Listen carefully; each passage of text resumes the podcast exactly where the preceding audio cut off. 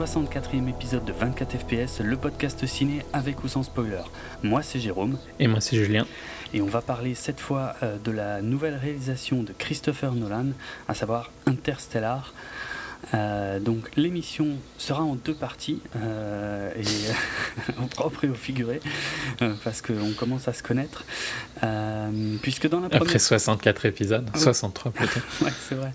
Ouais, enfin sans compter les, les hors-séries. Les HS.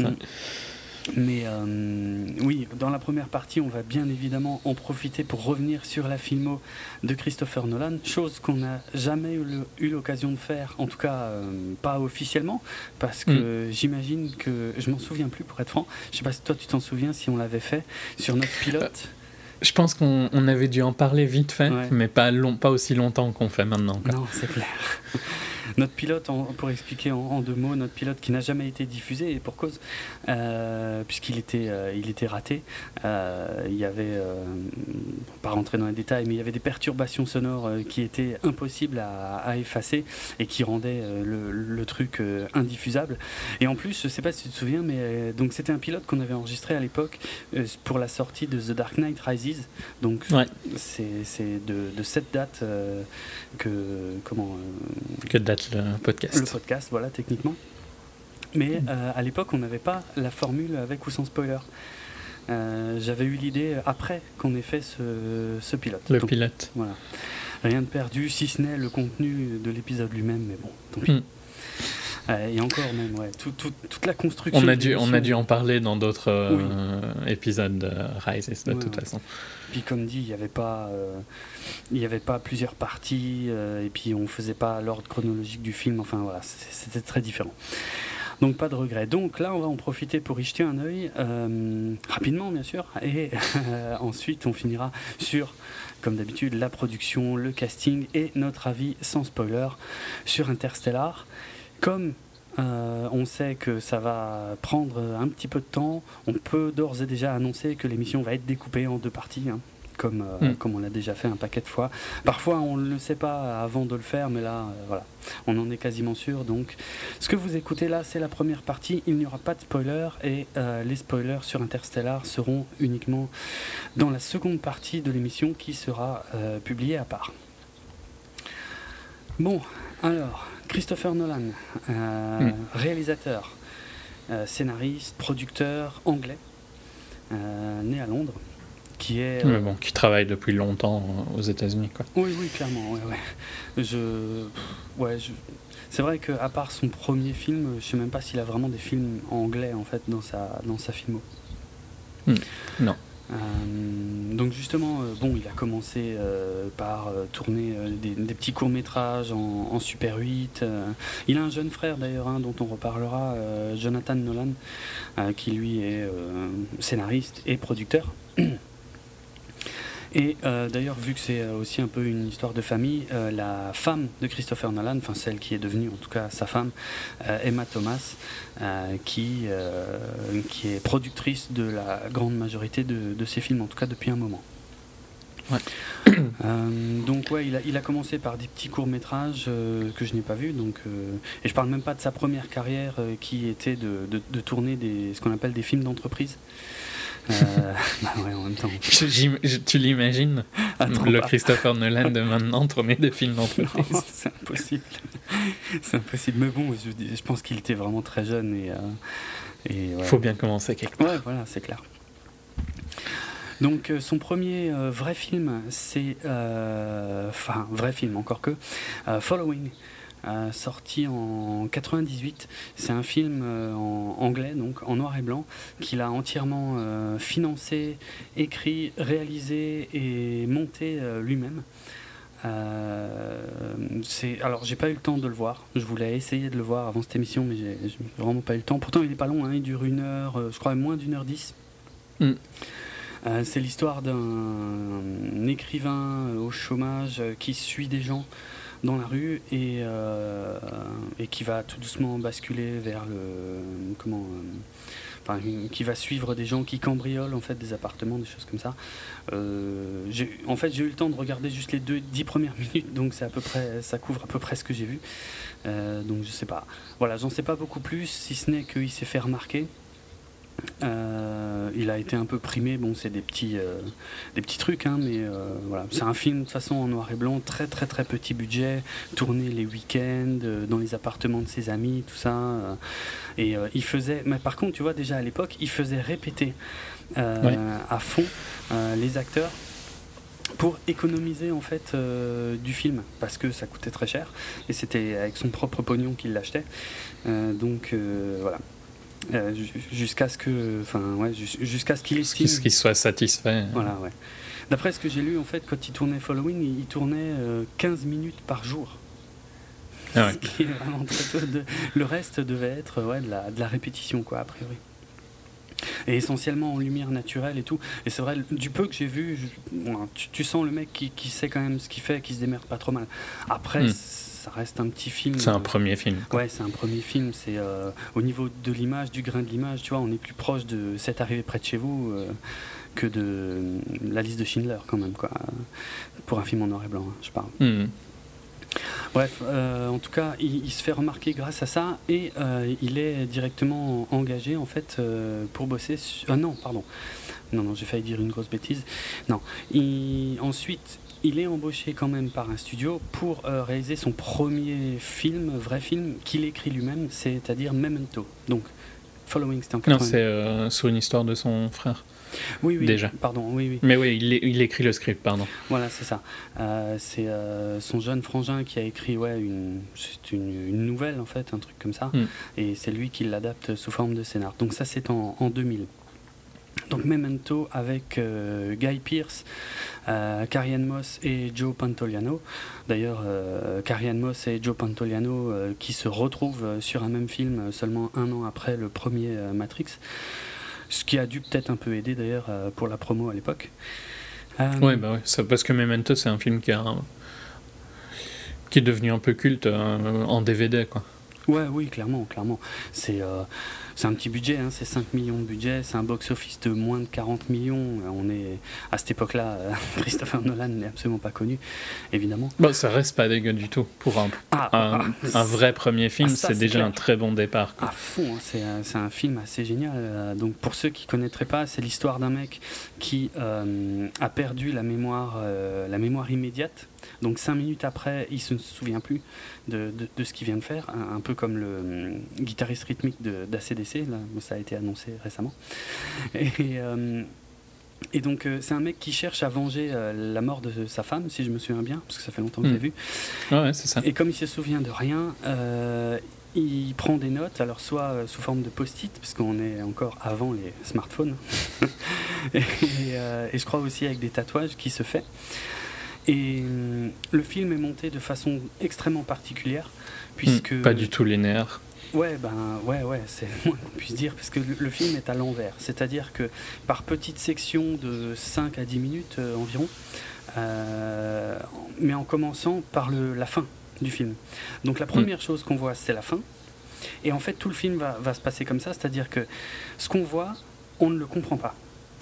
Et, ce film, c'est un super euh, exercice mental, euh, assez violent même, je trouve, parce que tout va être comme ça. C'est-à-dire, ce qu'on voit, sur le moment, on ne le comprend pas. Il va falloir attendre la section de 5 à 10 minutes suivante pour comprendre euh, certaines parties de ce qu'on a vu mais qu'on n'avait pas compris. Donc il y a un exercice de mémoire super important à faire pendant le film.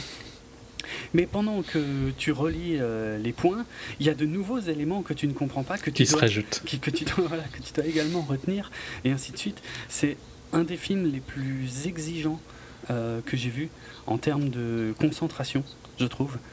Euh, c'est fascinant d'essayer de le comprendre. Ouais, ouais, c'est clair. Et en plus, au milieu de ça, le film est en couleur et il y, y a, quelques scènes en noir et blanc qui, elles, sont dans l'ordre chronologique, en plus. Il faudra simplifier.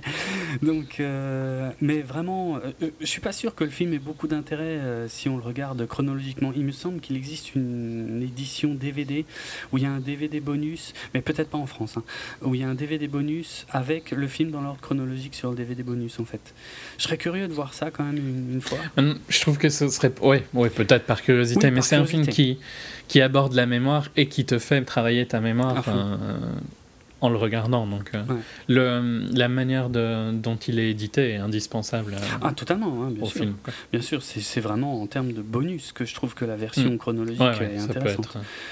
Mais pas en termes de, de, film principal. En tout cas, c'est ouais, un, un, film assez incroyable, euh, très exigeant, mais putain, si tu t'accroches, il, il t'emmène assez loin quoi. Il te parce qu'il y, y, a des twists il y a des rebondissements il y a des choses. Enfin c'est un, un, film très très par contre et ça revient souvent dans la carrière de Nolan mm. c'est pas un enfin je sais pas si c'est un film que tu as spécialement envie de revoir. Non. Parce que c'est un peu comme un bon c'est un peu Nolan euh, sur certains points c'est comme un très bon M. Night Shyamalan dans le sens où il y a, il y a souvent un twist dans ses films. Ouais et à partir du moment où tu sais ce twist-là, ben, t'apprécies moins, quoi.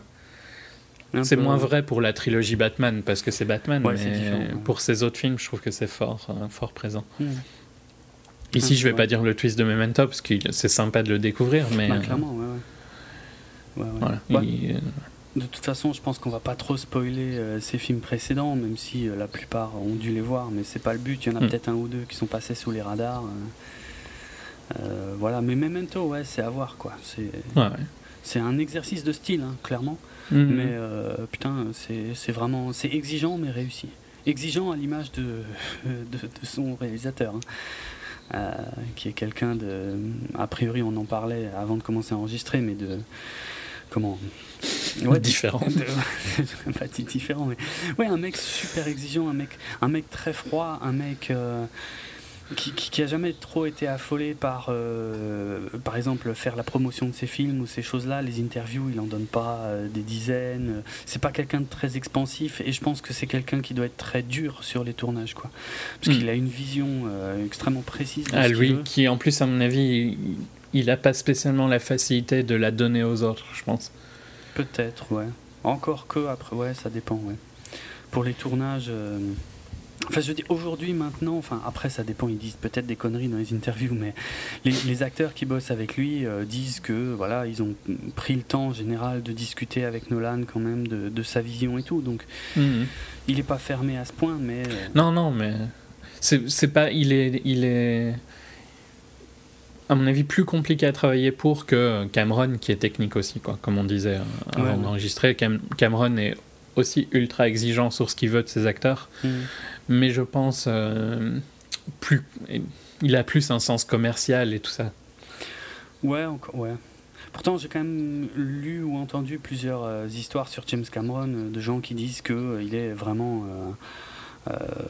atroce quoi sur les tournages. Mais mhm. après, ça doit dépendre des gens. Je veux dire, Schwarzenegger. Ouais, avec Schwarzenegger, il s'entend ultra bien, alors qu'il me semble que c'était Sigourney Weaver.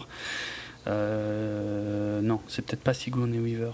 J'ai un doute maintenant. C'était, je, je sais plus si c'était Sigourney Weaver pour Aliens ou la nana, euh, j'ai plus son nom, euh, de, dans Abyss. Qui, hmm. euh, avec qui ça avait été un, vrai cauchemar de, de tourner avec. De toute façon, il y a des acteurs qui se, qui, qui, sont d'accord de faire des efforts et des acteurs où faire un effort, c'est tout de suite hmm. beaucoup. Et donc, je pense que ça joue beaucoup sur comment tu vas prendre ces réalisateurs-là comme Fincher et tout ça. Ouais. ouais. Ouais, en tout cas, voilà. Memento à voir. Hmm, euh, et donc c'est là qu'il se fait vraiment remarquer en fait euh, par, euh, par les studios et notamment par Steven Soderbergh en fait qui va l'embaucher pour réaliser Insomnia en 2002 et là c'est quasiment le seul film qui est réalisé Nolan mais qui ne soit pas écrit par un des deux frangins Nolan en fait c'est un film de commande euh, mais sur lequel ils n'ont pas eu euh, comment le, la direction euh, de, de l'histoire. Quoi. De l'écriture, ouais. Donc Insomnia, un, thriller... C'est le film le plus classique de Nolan aussi, non? Oui, bah, je pense, oui, bah, de toute façon, à ce moment-là, son but, c'était, je pense, de, de, faire plaisir au studio. Hmm.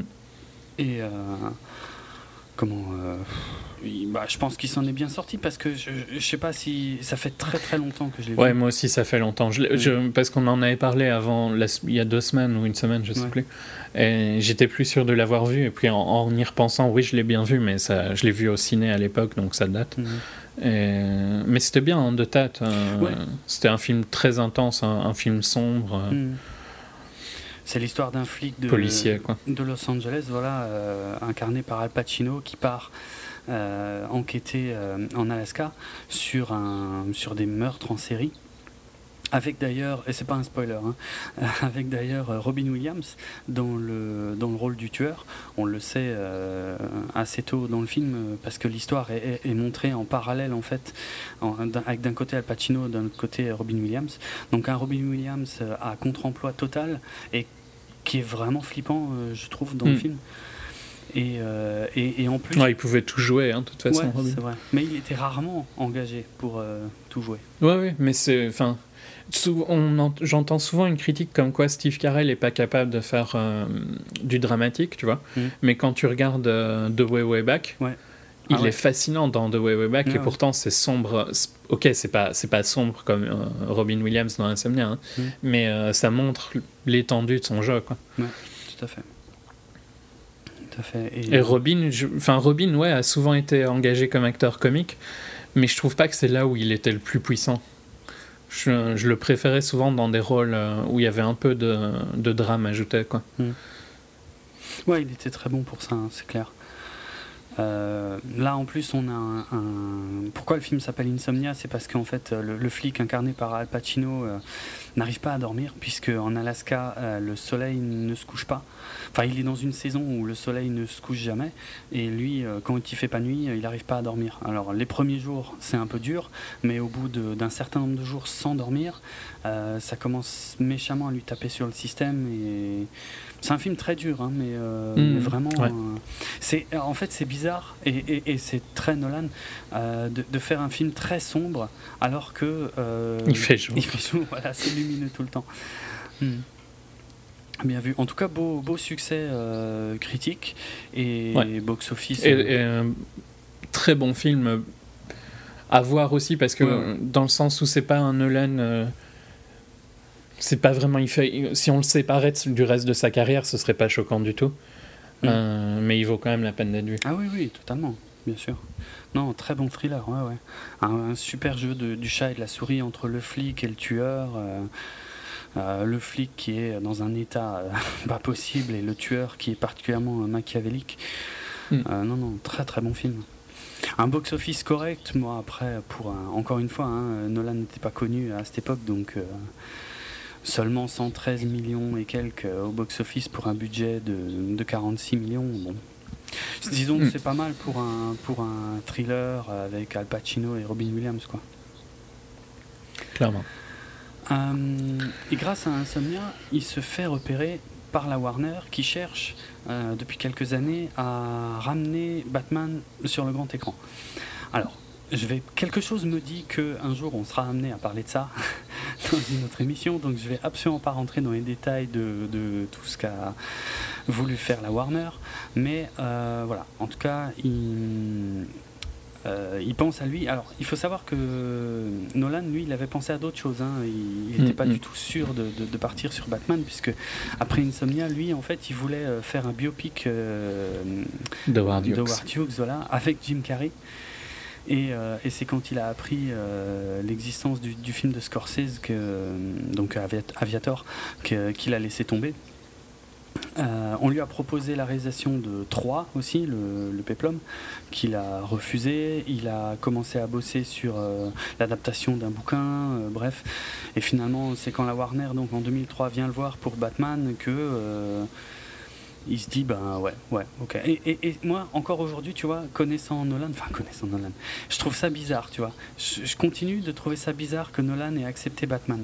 Euh, bah, à mon avis dans les accords il y avait euh, je fais ce que je veux quoi. Pas tant que ça. Euh, honnêtement pas tant que ça. Il a beaucoup souffert sur le tournage justement de pas pouvoir faire ce qu'il voulait. Parce que quand même tu sens que Batman Begins c'est un film ultra personnel pour un film de Alors oui. De super-héros. Clairement, c'est lui qui a, qui a amené le, sa volonté, en fait, de, de, de, faire un film de super-héros réaliste.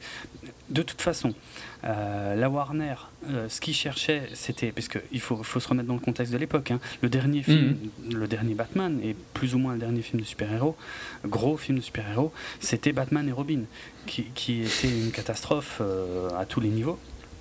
Et ils cherchaient un moyen de, de prendre le contre-pied de ça. Et l'approche de Nolan, même si elle est très sombre, est totalement différente d'un Tim Burton qui était très sombre aussi, mais qui, restait lui dans le domaine de la fantasy. Que Nolan a voulu euh, une approche euh, réaliste, ça c'est vraiment lui qui l'a amené, clairement. Et ça a plu au studio, c'est pour ça qu'il a pu s'en occuper. Mais, euh, Et puis il fallait faire quelque chose face à Spider-Man, quoi, qui était en train de ouais, ouais, d'exploser. C'est clair. Mais honnêtement, je pense que si euh, Nolan n'était pas intéressé, euh, profondément intéressé par le personnage de Batman à la base, il aurait jamais accepté parce que. Ah oui, non, mais ça, ouais, clairement. C'est vraiment pas. Il c'était.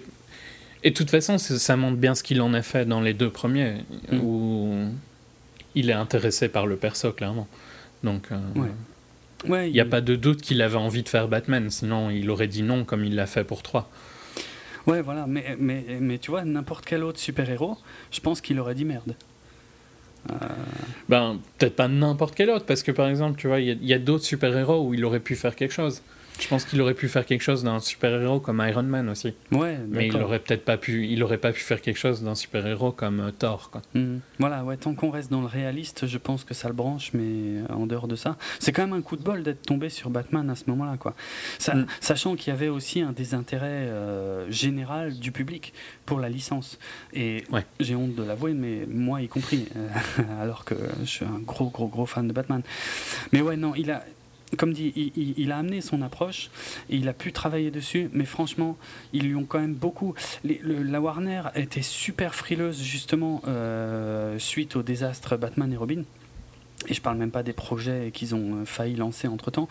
Et. Euh, et vraiment, ils lui ont quand même pas mal cassé les couilles et pas, euh, pas laissé faire ce qu'il voulait. Quoi. il en a beaucoup souffert. Et ça se sent, mm. hein, ça se sent euh, ensuite, euh, parce que Dark Knight est tellement différent. là, on sent qu'il a les coups des franches. Mais donc, Batman Begins sort en 2005, donc sur un scénario coécrit par David S. Goyer et lui-même.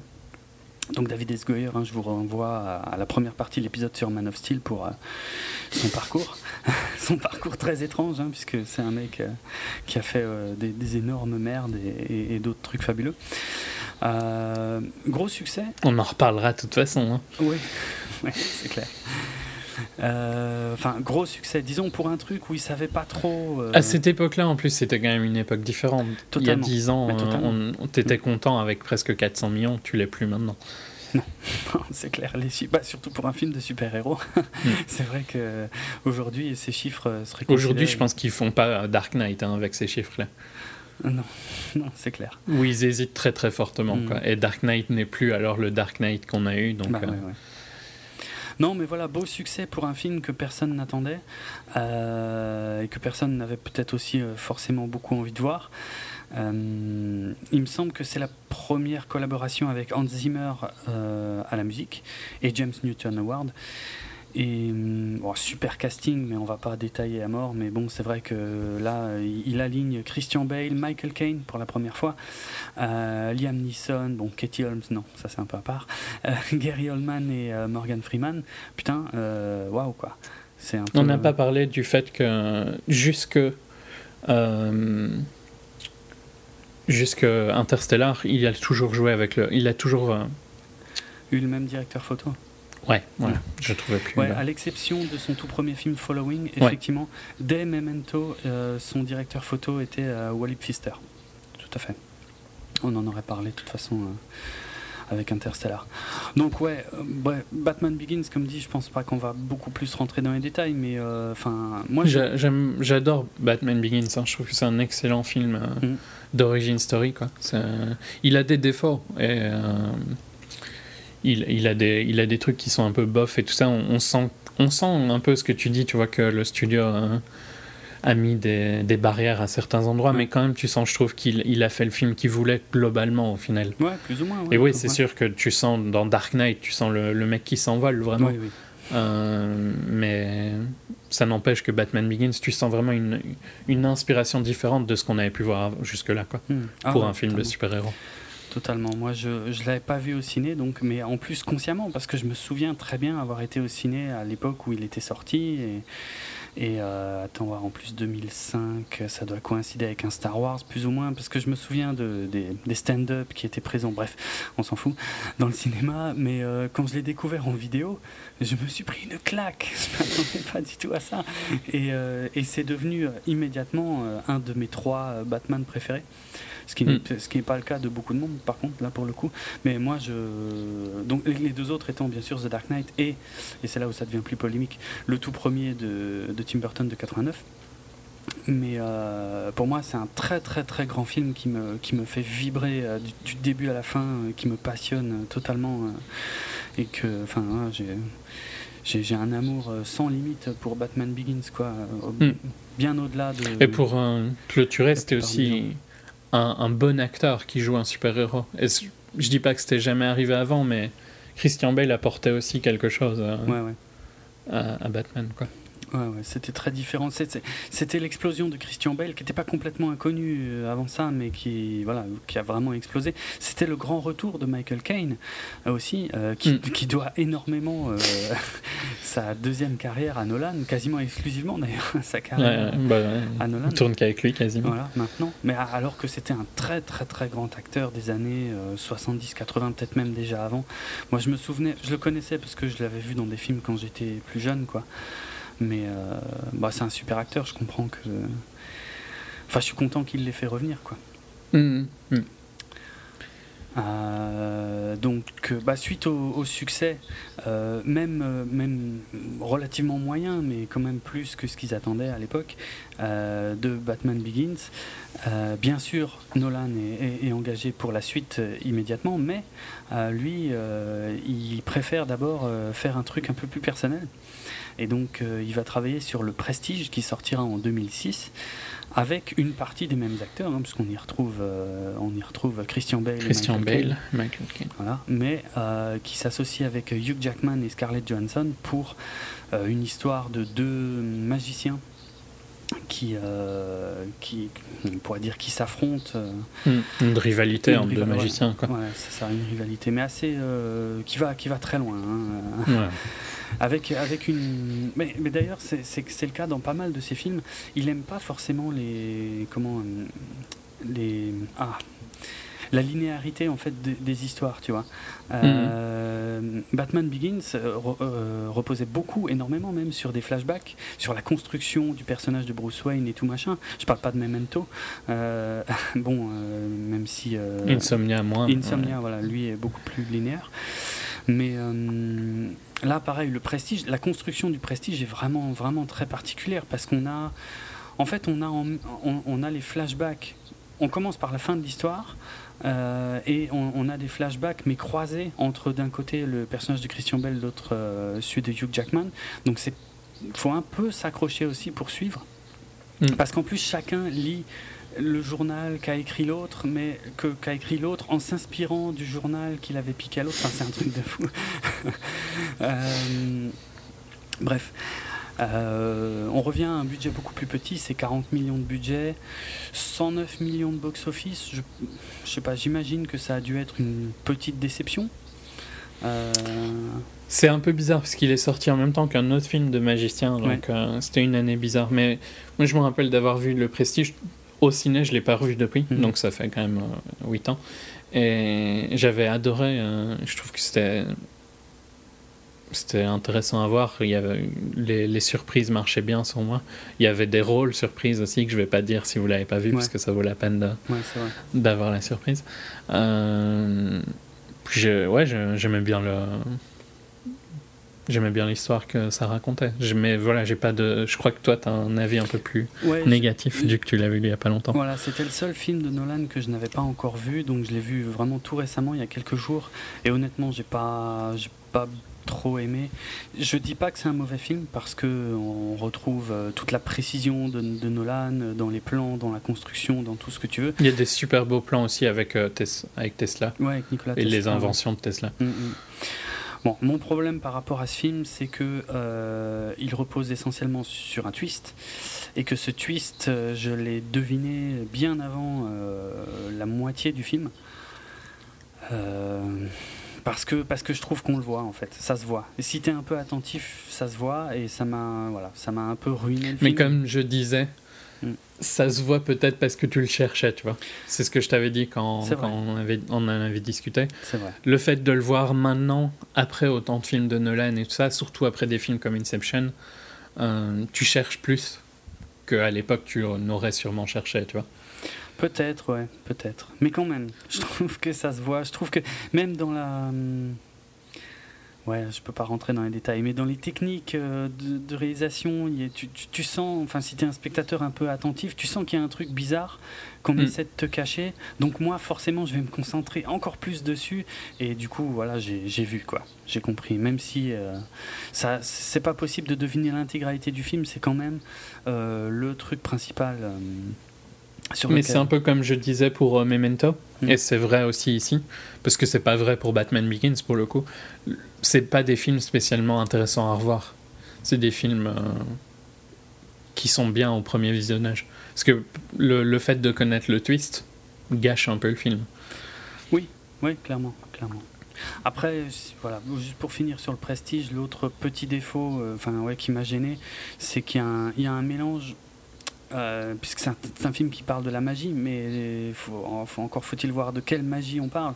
La magie, euh, l'illusionnisme, ou la magie, magie euh, type fantasy. Hmm. ben, dans le cas du prestige, il y a un petit mélange des genres qui m'a pas forcément plu, que je trouve un peu ouais, gênant, je sais pas, perturbant en fait pour la, la bonne compréhension du film.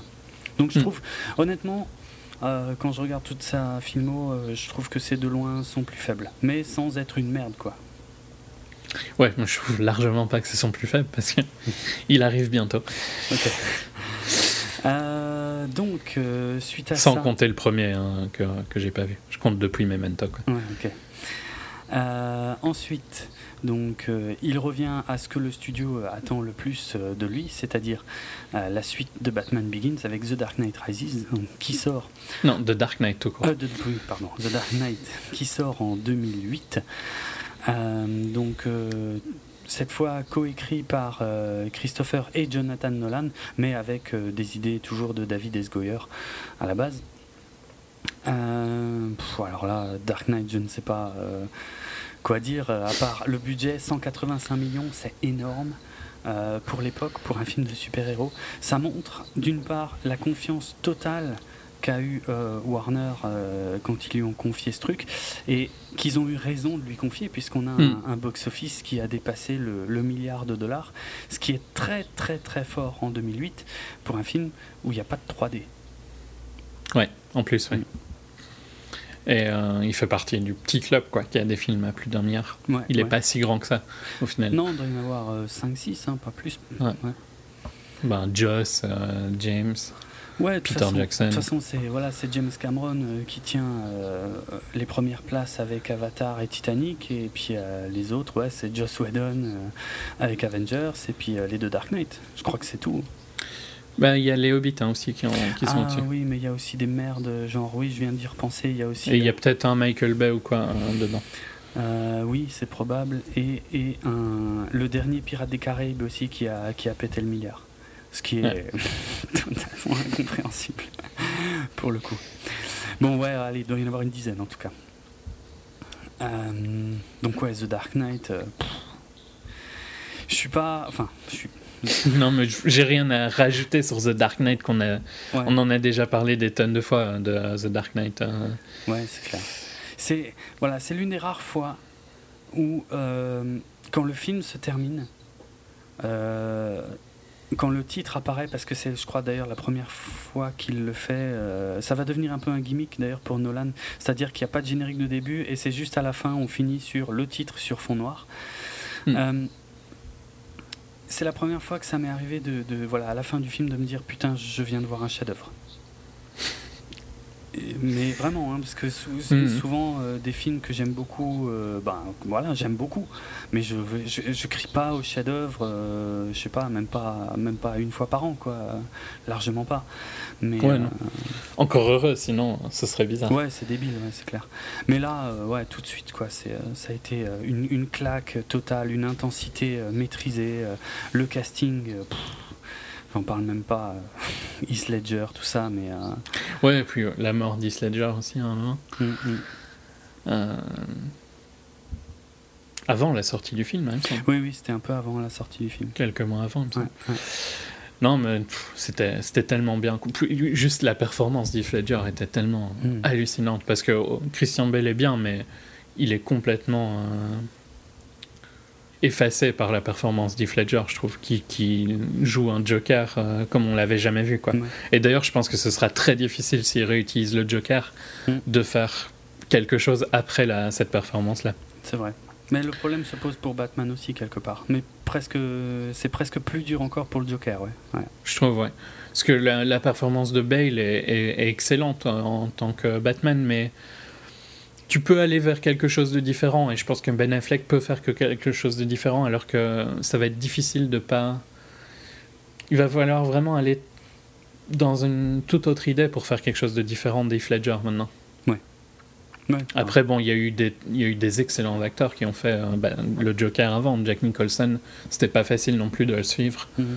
mais il a réussi à faire quelque chose de C'était ouais, mais différent, plus comic Mm. book. euh, Ouais. Oui, plus, ouais, plus comic book que, que ici. Comme dit Moi, de toute façon, hein, voilà, hein, c'était un très grand film. euh, et c'était le premier film, je trouve, où tu pouvais dire aux gens que. Voilà, c'est ok, vous, vous trouvez que les films de comics, c'est pas intéressant et tout, ça a rien à voir avec un film de comics, quoi. C'est Hmm. c'est juste une histoire passionnante à suivre. C'est vrai. C'est vrai, et puis euh, c'est 2008, c'est la sortie, euh, l'année de sortie du premier Iron Man. Donc Mm. euh, aujourd'hui, euh, tout le monde euh, ne parle que des, des chiffres astronomiques de Marvel et des films de super-héros, machin. Mais celui qui a vraiment lancé le mouvement, c'est Nolan euh, avec euh, The Dark Knight, quoi. Et de loin, c'est. Ouais, c'est- Iron Man avait fait pas mal aussi, hein, il me semble. Ah ouais, mais c'est pas. oui, J'ai pas du tout les chiffres sous les yeux, mais je- ma main a coupé que c'est pas du tout euh, autour du milliard de dollars, quoi. C'était inespéré, c'était jamais vu qu'un qu'un film de Mhm. super-héros fasse un, un box-office pareil, quoi. C'est genre la moitié, quoi. C'est 600, 500, Voilà, 600 ouais. millions, Ouais, quelque chose pense, comme ça. je pense que c'est plutôt dans, dans ces eaux-là, donc. euh, Après, pour une nouvelle IP, par contre, hein, donc c'était pas non plus un, mauvais chiffre. C'était quoi. pas rien, non, non, je dis pas, hein, mais, euh, mais bon. Nolan a, a vraiment une, une sacrée responsabilité dans la mode des films de super-héros euh, actuels, quoi. Alors qu'au final, personne ne fait du Nolan. Non, c'est clair, c'est vrai. C'est vrai.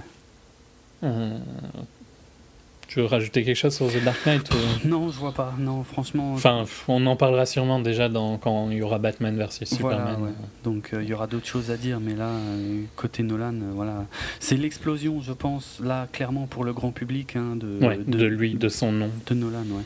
Pour une raison que je m'explique tou- toujours pas vraiment, ah, si ce n'est que le film est extraordinaire, mais il y a beaucoup de films extraordinaires qui passent sous les radars euh, du public. Euh, Oui, mais c'est un film extraordinaire qui, en plus de ça, est facile d'accès quand même. Ouais. Euh, sur euh, une licence connue, enfin il y a plein, c'est une des licences de comics préférées des gens, Batman. Mhm. Et c'est ta préférée d'ailleurs, il me semble. Mm. Donc, licence connue, film accessible, mais quand même sérieux, euh, super bien joué, plein d'acteurs excellents, euh, super belle photo. Enfin, y a- il y a- il a pas beaucoup de défauts quoi, comme film. C'est clair. Non, ouais, et puis l'approche, hein, comme on l'a dit, euh, très nolanienne, euh, très réaliste. Alors, il y avait quelques petits éléments de fantastique dans Batman Hmm. Begins, mais c'est vrai qu'il a complètement zappé ça. euh. Il- Bah, il y a des, même, même dans celui-ci, il y a des trucs qui n'ont pas beaucoup de sens parce que c'est Batman, tu vois. Mais voilà, ça fait partie du personnage. Ouais. Quand, quand il. Si tu réfléchis à, aux choses qu'il fait, tu vois, il y a des trucs qui n'ont pas de sens. Euh, à un moment, il y a son logo qui vient sur le building. Il a dû aller préparer ça, tu vois. C'est pas très intelligent en soi d'aller préparer le, les flammes qui vont apparaître de ton logo. Ça, c'est dans Rises. C'est dans Rises? Ah, Il n'y avait pas ça dans. Non. Il n'y avait pas un truc équivalent dans. Je crois pas, non. Parce que le, le poster, il y a ça, il me semble. Enfin bon, soit. Oui, l'affiche, c'est un bâtiment en flammes avec. Enfin, oui. et toute la partie détruite du bâtiment, ça forme le logo de Batman, mais ça, c'est pas dans le Hmm. film. Je me rappelle plus. Ça fait... Non, le logo, Mais bon. le logo en flammes, c'est une, une des bêtises, une des grosses bêtises qu'il y a dans Rises. Ouais, Dans. Rises, ouais. Mm. Non, il y a, Euh, moi la scène, euh, allez je la place maintenant, la scène que je ne m'explique toujours pas dans The Dark Knight, c'est quand euh, Rachel, donc qui avait changé d'actrice entre temps, est balancée par le Joker euh, du haut d'un immeuble. Euh, ben, Batman, euh, comment il, il saute aussi, il la rattrape et il se vautre en bas sur une voiture, si ma mémoire est bonne. Et euh, encore aujourd'hui, c'est le seul moment du, qui me fait sortir du film où je me demande mais comment il a survécu à ça quoi. Hmm. Voilà. J'ai jamais Ouais. compris. euh, C'est vraiment le- la, la seule faute de goût qui est pour moi dans les deux premiers Batman de Nolan, c'est cette scène que je comprends pas. N'a aucune explication rationnelle. euh, En tout cas qu'on nous explique jamais. Hmm. Euh, en tout cas, après ça, alors après ça, mais on va revenir un peu avant ça en fait, parce que après Insomnia, en fait, euh, Nolan voulait euh, travailler sur un film, euh, sur une histoire de rêve. Et il avait, il avait- qu'il avait d'ailleurs proposé à, la- Warner, mais il a, comment, bon, il, il a laissé ça de côté en fait pour bosser sur Batman Begins, Le Prestige et The Dark Knight. Et c'est seulement en 2010 donc qu'il a concrétisé ça sous la forme de Inception. Donc que cette fois il écrit tout seul. Euh, donc ouais, c'est, là c'est son projet peut-être C'est le- son, ouais, le plus le personnel. plus personnel, on est d'accord, ouais. Enfin, avant Interstellar. Euh, avec euh, un casting euh, qui. alors c'est marrant parce que en fait le casting mélange des gens de The Dark Knight qu'on a vu dans The Dark Knight et qu'on verra dans The Dark Knight Rises. À l'exception d'Ellen Page ou Tom Béranger. Mais sinon, euh, ouais, Joseph Gordon-Levitt, Marion Cotillard, euh, Tom Hardy, eux, ils ont été reconduits euh, pour euh, Cillian Murphy qu'on avait déjà vu. voilà, lui, on l'avait déjà vu. Michael Caine, bon, ça sert à rien Ouais. de le dire maintenant. Et Leonardo, Leonardo. DiCaprio, par contre, dans le, dans le rôle principal, excellent, hein, excellent film. Je ne l'ai, je crois que je ne l'ai jamais revu. Je Non, moi non, moi non plus, je l'ai jamais revu. Ouais. Et je j'ai pas spécialement envie de le revoir, tu vois. Et je me demande ce que ça dit.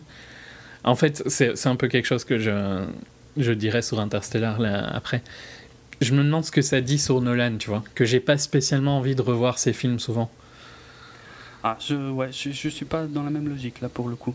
Hmm. Euh, Inception. Ça m'intéresse pas spécialement. Franchement, je, je le reverrai sûrement parce que. Et j'avais adoré hein, quand j'avais été au ciné. C'est pas du tout une critique. C'était un film euh, ultra difficile à suivre aussi où il Ah fallait oui. vraiment. Oh oui. Bah, on- fallait s'accrocher et tout. une Fallait pas construction- cligner des yeux. euh. Ouais, ouais.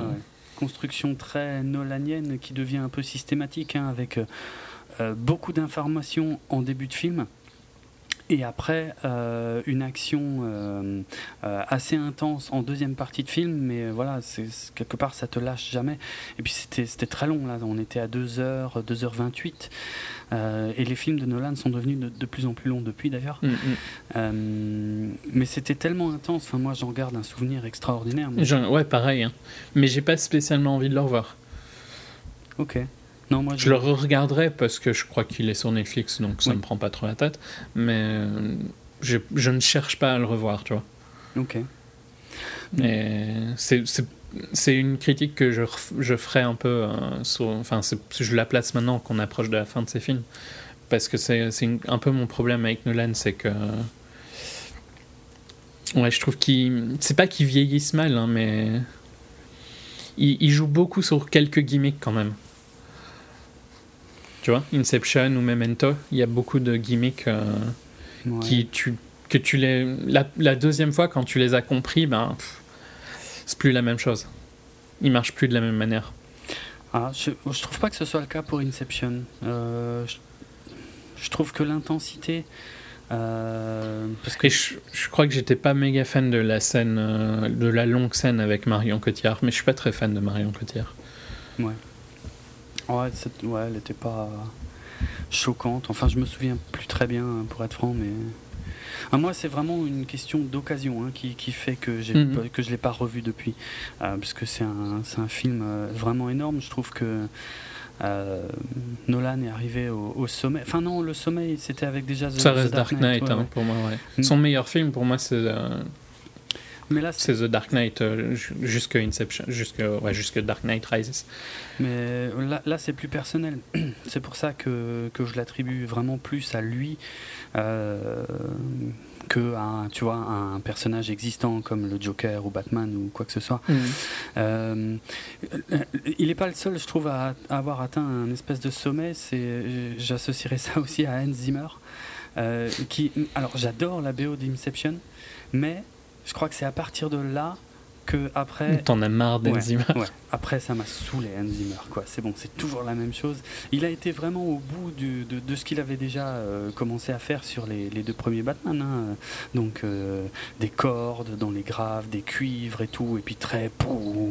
ouais. le film commence comme ça, il me semble. Non, quand il y a le logo de Syncopy, ça fait.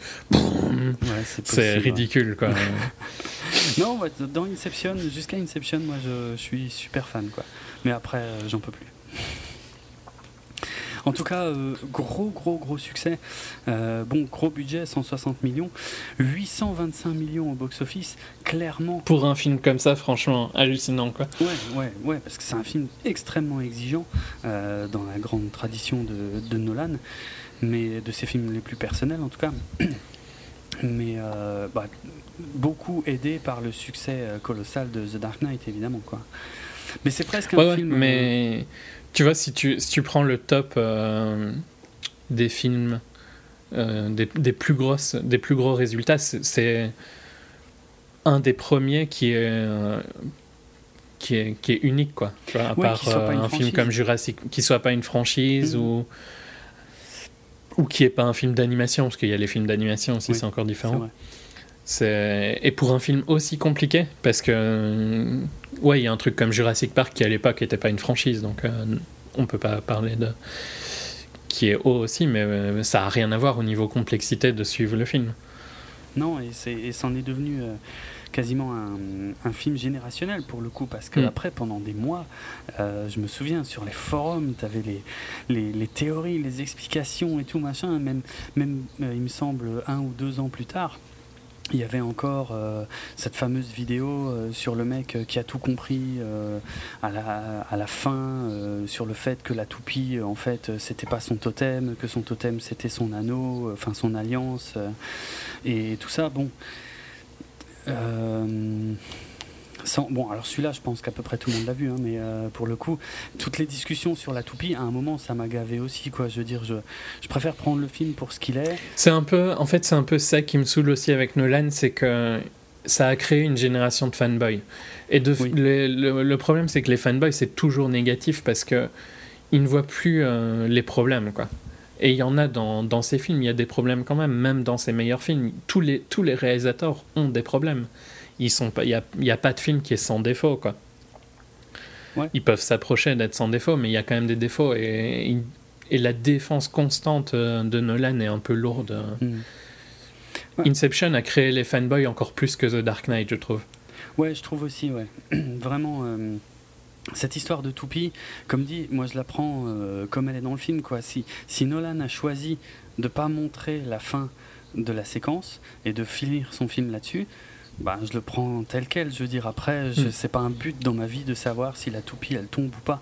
Tout comme. Mais non, faut, faut accepter de regarder un film, voilà, et c'est d'arrêter quand le film est fini. Exactement. C'est pas obligé de passer des heures et des heures à analyser chaque truc. Quoi. Bah je, je comprends pas cette. Enfin, je, je la comprends, mais elle va trop loin pour beaucoup. Mais c'est pas Inception n'est pas unique à ça. Hein. Il est aussi arrivé dans une période. Euh, où les gens regardaient Lost et tout ça, tu vois, où ils avaient une envie de recherche constante. Euh. C'est vrai. Ouais, moi je le comparerais à Blade Runner, tu vois, où euh, tu as des générations de gens après qui se sont posé la question est-ce que, euh, est que Descartes est un, un, humain ou un répliquant, et tout, et tu as, des tas de théories et tout. Et même si elles sont ultra convaincantes, et idem, pour la toupie, hein, aussi bien tournées soit-elles, Euh, je m'en fous en fait, c'est tout bêtement, ça s'arrête là, tu vois. J'en ai rien à foutre de vos théories. Moi, j'ai envie de voir le film, c'est tout. C'est pas, ça reste euh, de l'extrapolation. Et c'est pas comme un film, tu vois. Je trouve comme euh, Ennemi où on en a discuté parce que là, le film te cherche, te fait réfléchir beaucoup plus. Et c'est le but du film, c'est de te faire réfléchir. Mais je vais pas. En fait, c'est leur fascination sur le long terme qui est dérangeante avec des films comme Inception et tout ça. Bah, ou Blade Runner, mm. hein, c'est encore un meilleur exemple. Quoi. Ça fait combien d'années que Blade Runner est discuté quoi? Ça va bientôt faire, quoi, je sais pas, 30, 40 ans. 30 ans, ouais. Ouais, non, mais. C'est. Après, c'est bien, c'est une bonne chose qu'il y ait des films comme ça aussi. Hein, mais... Mm, mais, mais ça crée une, une génération un peu désagréable sur Internet. Ouais, il y a Internet aussi euh, qui joue beaucoup là-dedans. Parce que Blade Runner, à l'époque, c'était c'était pas la même chose. Donc ça. tu vois, tu discutes avec tes amis, comme on fait là, techniquement. Hmm. Non, mais bon. C'est le côté euh, très affirmatif de certaines. Pour Inception qui est désagréable. Oui, c'est ça euh, qui me gêne aussi, en fait, pour le coup.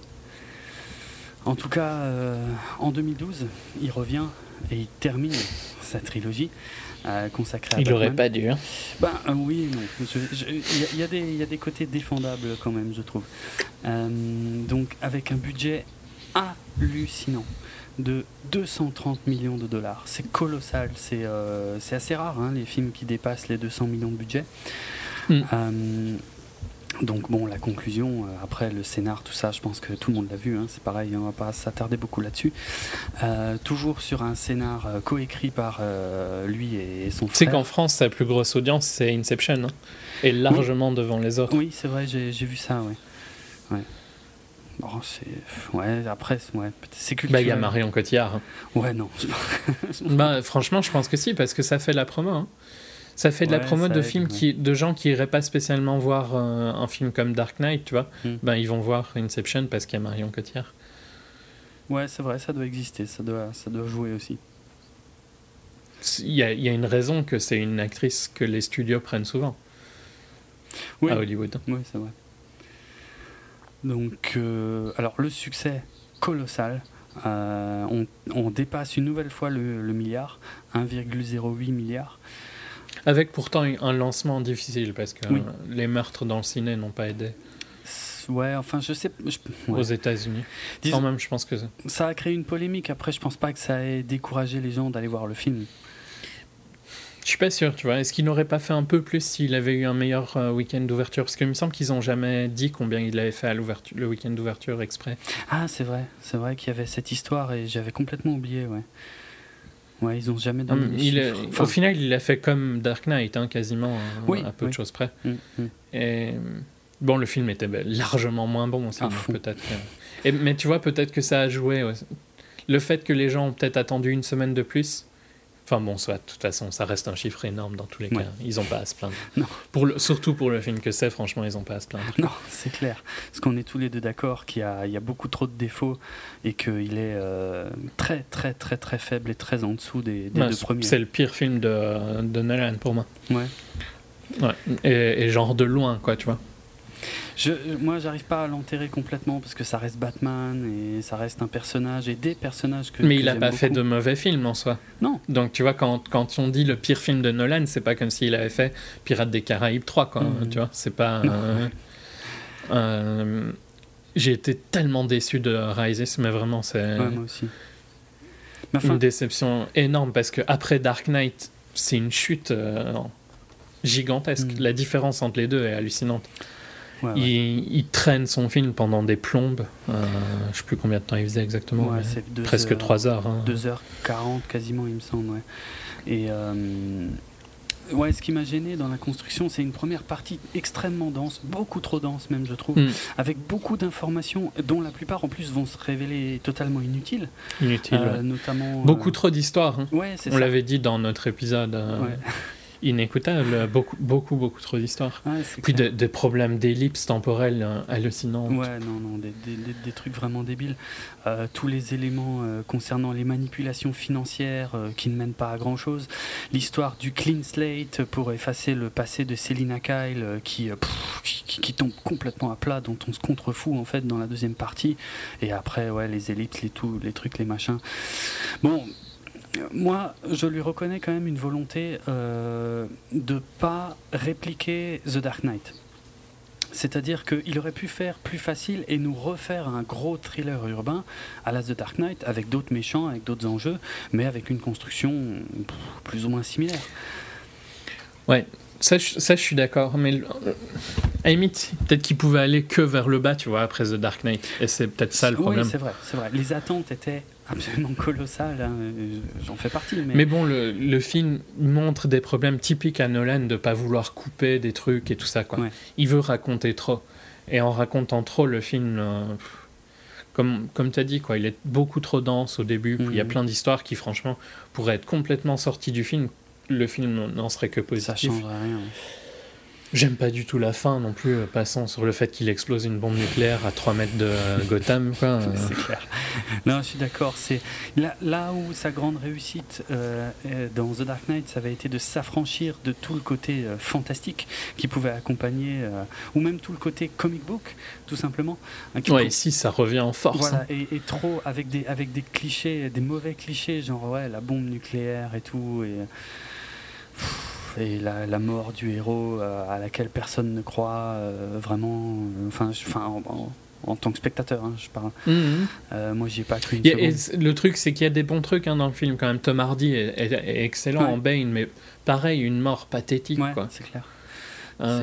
et, toi, tu as un gros problème avec le fait que Batman est très peu Batman, il me semble, hein, oui, que c'était un truc qui te dérangeait. Il n'y a que trois scènes, oui c'est vrai, c'est l'une de mes principales critiques envers le film, il n'y a que trois scènes avec Batman.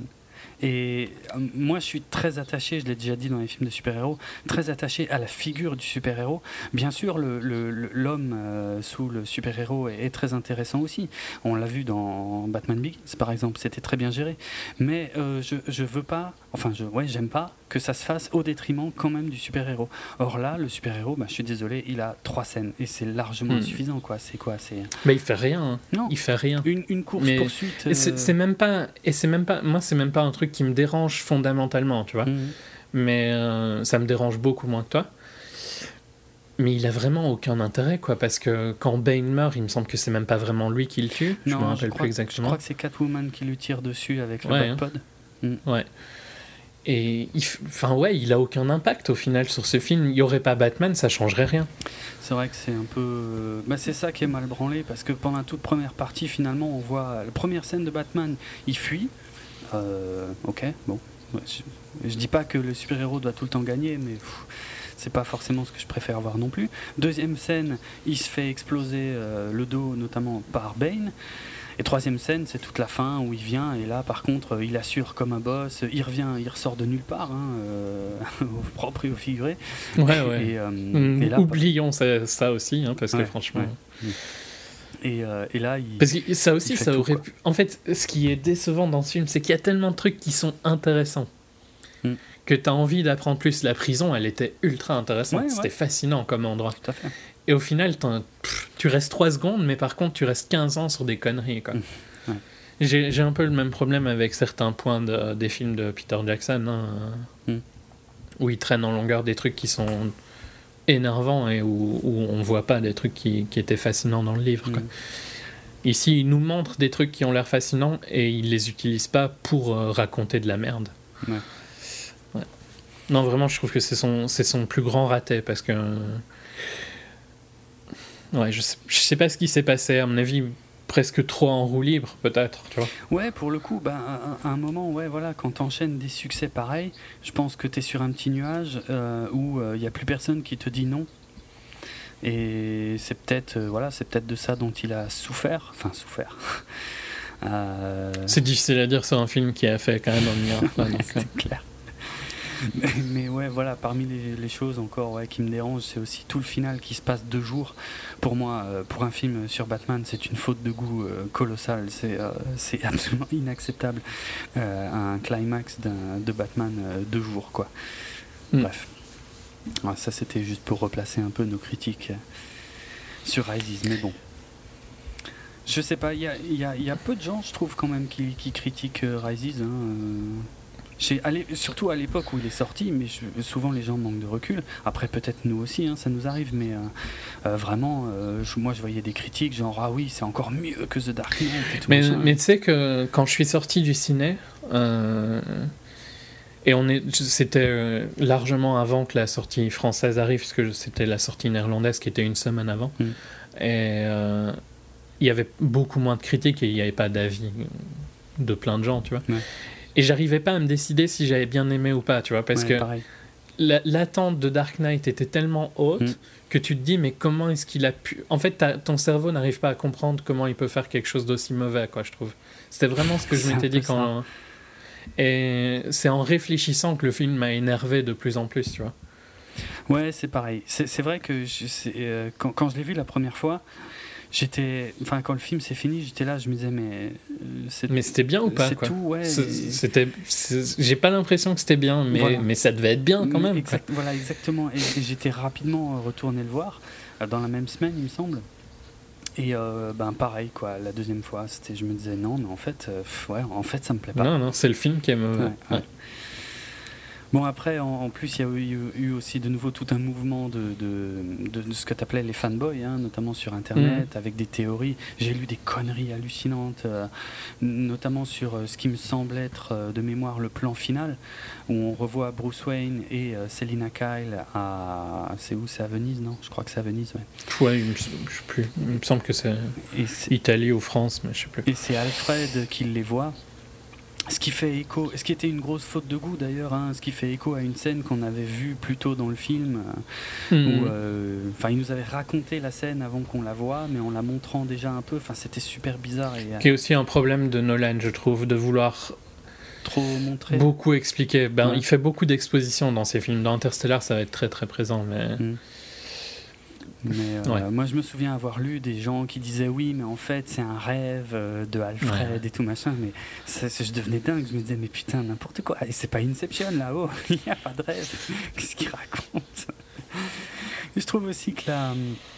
La... c'est pas alors pour le coup c'est pas un caméo moi pour moi ça a été très très mal compris euh, l'histoire de Robin parce que. Ça aussi, ça n'apportait rien hein, pour moi, le fait qu'il s'appelle Robin. Hein. Ouais, disons que c'était un petit clin d'œil sympa, mais qui a été très très mal compris à mon avis. Parce que, comme tu dis, très justement, il s'appelle Robin, mais c'est pas Robin. Or, beaucoup mm. de gens ont dit Ah ouais, euh, au final, euh, c'est Robin. Non, c'est jamais ce qui est dit dans le film. Hein. Euh, Joseph Gordon-Levitt, c'est même clairement montré à la fin qu'il il va reprendre le manteau de Batman. Le rôle de Batman. que le, le, symbole de Batman est plus fort et plus important que l'homme qui est sous le costume. C'est ça qui est dit dans le film. Et Mhm. Et c'est, de toute façon, c'est quelque chose de courant dans les super-héros. Tout à fait, oui, bien sûr.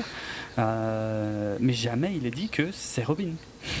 Or, euh, voilà, c'était juste une petite astuce, une petite, petite blague, je sais pas, mais. Euh, mais mm, le problème, c'est que, à la limite, il aurait signé Robin, tu vois, et on aurait eu un plan rapide sur sa signature il aurait dû écrire son nom. Mais non, il faut que la connaisse de réceptionniste dise ah, vous devriez euh, utiliser euh, ce nom-là. Non, c'est bon, j'ai pas besoin d'entendre ça, tu vois. Parce qu'au final, je sais plus, je l'ai critiqué dans je sais plus quel film, ce côté où ils pensent que les spectateurs sont trop cons pour comprendre, donc il faut leur dire deux fois, tu vois. Il faut le montrer et le dire bien haut. Vous avez bien compris, hein, il s'appelle Robin, j'ai fait une blague. Mm. C'est marrant. Hein. non, mais c'était une vraie faute de goût, là, je suis d'accord. Il l'aurait juste écrit, c'était largement suffisant pour le petit clin d'œil, quoi. Ça hmm. serait beaucoup mieux passé. Un peu genre easter egg, quoi. un easter egg, t'es, est censé le plaisir d'un easter egg, c'est de le trouver. Ouais, si t'es pas. C'est pour ça que je déteste les nouveaux caméos de Stanley. C'est plus des easter eggs, c'est juste des trucs qui sont dans ta face. Euh, tu peux pas les rater. Hmm.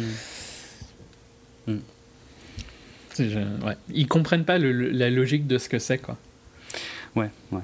Non, mais c'était voilà, il y avait quand même pas mal de fautes de goût euh, dans, Mm. dans ce film. Dommage. Euh, dommage que ça ne soit pas, euh, pas ouais. mieux fini que ça. Parce que c'était de toute façon la volonté de Nolan de dire moi je fais le troisième et je finis l'histoire. Et peut-être c'est ce qui lui a joué des tours, c'est cette volonté absolue de vouloir finir Ouais. l'histoire, de ne pas vouloir laisser une fin ouverte. Ouverte, ouais. Et c'est c'est Peut-être qu'il hein. avait. Ouais, non, mais. finir. Ça aurait dû. Enfin, tu vois, le problème, c'est que. Est-ce qu'il a su qu'il allait faire une trilogie directement ou pas? Non. Tu vois Parce que, ben ouais. Non. Et si ça, s'il y avait réfléchi dans- d'une manière d'une trilogie, peut-être que ça aurait été écrit différemment aussi. Ouais. Dans le sens, tu vois, ouais. euh, on te dit, bon voilà, tu vas faire trois films Batman, fais ce que tu veux, quoi. Hmm. Et alors peut-être qu'on aurait eu un différent de Rises, mais. Ouais. Soit. Je trouve, je trouve vraiment que c'est son film le plus faible. Et je sais bien que toi, à mon avis, tu mets le prestige en dessous, j'imagine, ouais. vu ce que tu as dit. Mais je pense que c'est dû au fait que tu l'as vu euh, post autre film de Nolan, Ouais, c'est vrai aussi. ouais. C'est- Et ce sera impossible à prouver dans tous les cas, donc on a tous les deux raison. C'est parfait. Euh, alors suite à ça, euh, on va passer rapidement sur les deux films qu'il a produits, euh, dont un on a déjà évoqué très extrêmement- très rapidement, extrêmement, voilà, euh, longuement. Je vais rester muet en fait pendant ce temps. Non, mais c'est simple. De toute façon, il y a rien. C'est pas sur le film lui-même. hein, et, et je l'avais déjà dit à l'époque. C'est que clairement, donc à partir de là, Warner commence à réfléchir, à construire son univers de- des super-héros au cinéma. Et euh, donc qui commence avec Man of Steel, qui était un pari, hein, parce que Man of Steel, c'était le, film qui devait décider de ce que serait le futur des, des super-héros DC Comics au ciné. Et euh, bon, clairement, Nolan, moi je pense, je suis presque sûr que Warner voulait que ce soit Nolan qui le fasse.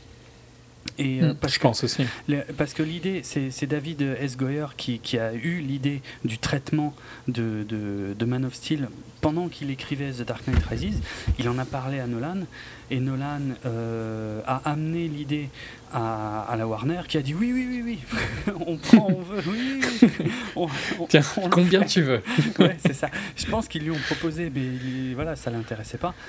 Et euh, parce qu'il est dans une position de toute façon qu'il aurait tort de, de- dont il aurait tort de ne pas profiter, hein, qui lui permet Oui, et aujourd'hui de puis faire en même temps, tu viens de faire une trilogie de super-héros. Est-ce que tu as vraiment envie de refaire Ouais. des super-héros Surtout lui, que, que, surtout Nolan, que je ne sens pas du tout dans une logique de faire des suites. C'est pas du tout son truc, je pense. euh. Là, c'était pour Batman, c'était un peu obligé, parce que ça s'est construit comme ça euh, sur le temps. Oui, mais donc c'est ça, quoi, tu vois. S'il s'il disait oui pour Man of Steel, il se retrouvait encore bloqué pendant Ouais, tout à fait. Tout à fait. 6-7 ans à faire ça, quoi. Alors qu'il est à un moment où il peut faire des choses plus personnelles et où personne va lui dire non, euh, quel que soit quasiment le, le budget qu'il qu'il demande. Voilà. Donc euh, il, a, il a été placé euh, comme producteur du film. Et par contre, c'est lui qui a choisi. Alors. Peut-être c'est là que nos avis divergent. Euh, il, il a choisi euh, extrêmement intelligemment euh, Zack Snyder pour s'occuper de, de- de cette nouvelle saga. Euh, je me souviens plus La blague. je me souviens plus les, les noms des autres, mais en tout cas pour ma plus grande joie. Euh, mais c'était clair pour moi, et je l'avais dit à l'époque, hein, que euh, d'avoir le nom de Nolan accroché au, à Man of Steel, c'était vraiment une volonté du studio. C'est le studio qui a poussé, poussé, poussé pour que son nom soit sur les affiches et tout. Quoi. Euh, que Nolan, a priori, on n'a jamais eu de preuve flagrante qu'il s'est vraiment beaucoup intéressé au Après, truc. vu, tu vois, on, on parlait de l'interview avant d'enregistrer Ouais. dans le Guardian, il a, il a quand même dû être impliqué dans le processus à un moment. peu, oui. Mais oui, c'est pas son film, Non. quoi. Non, et c'est ça, je pense, c'est pour ça qu'il a été beaucoup moins impliqué. Bien sûr, Zack Snyder a, dit qu'il l'a rencontré, je crois qu'il est venu, quoique je suis même pas sûr qu'il soit vraiment venu sur le tournage. Il l'a rencontré, mais jamais sur le tournage. Mais voilà, il y a forcément eu des discussions, mais euh, Nolan, bon, il avait son mot à dire, il l'a dit, notamment sur euh, cette fameuse histoire de, de scène post-générique là qu'on a appris euh, tout récemment qu'il a refusé parce que Snyder voulait mettre une scène post-générique euh, a priori en plus relativement insignifiante hein, un truc euh, pas, pas un truc qui, qui menait forcément vers le, le film suivant mais en tout cas un Mhm. truc qui amusait euh, Zack Snyder et euh, Nolan lui a répondu a priori très froidement un vrai film ne fait pas ça L'arrogance de ce, cette. Remarque est juste hallucinante, très, franchement. Ouais, je trouve ça très dur aussi, parce que j'aime bien quand c'est bien fait, moi je trouve que c'est sympa, quoi. Ouais, puis enfin, c'est clairement tapé sur un Marvel, euh, bon. Ouais, aussi pour le coup. Bon, en tout cas, il a été aussi révélé euh, tout récemment que euh, Jonathan Nolan et Christopher Nolan ne sont plus du tout impliqués dans la suite des, des, films de super-héros euh, made in euh, DC euh, Warner. mais encore une fois, zéro surprise en ce qui me concerne. Hein. J'ai, moi, j'ai toujours eu le sentiment que ça ne l'intéressait pas du tout, hmm. que c'était une volonté du studio.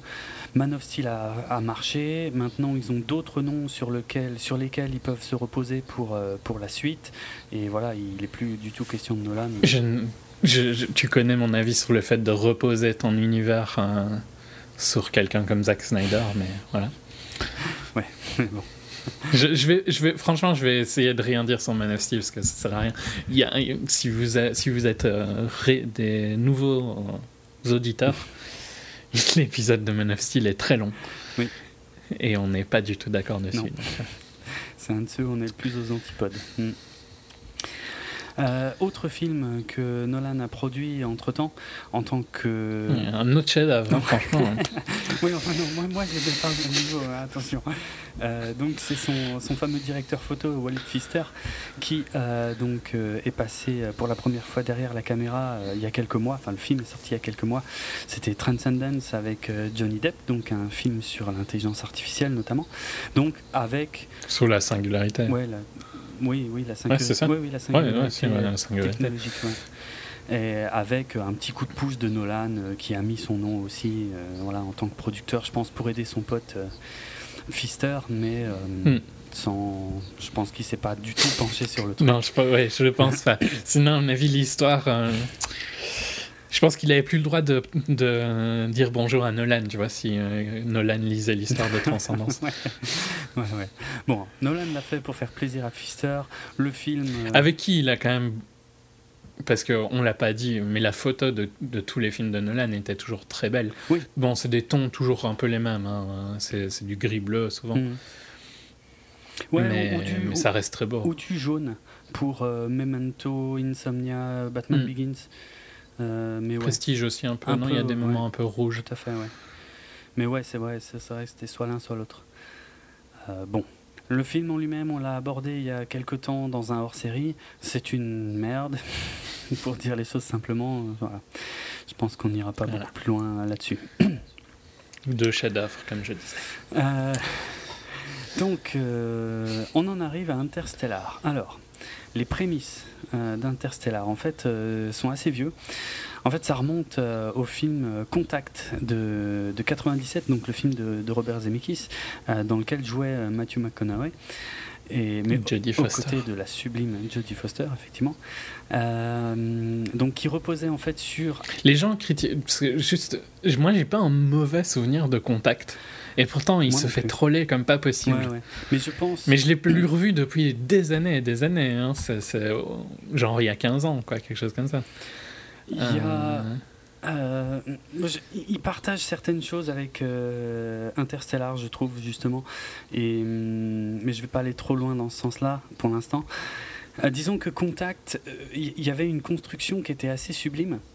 Et le c'est un film ancien, mais euh, ouais, je vais pas trop en dire.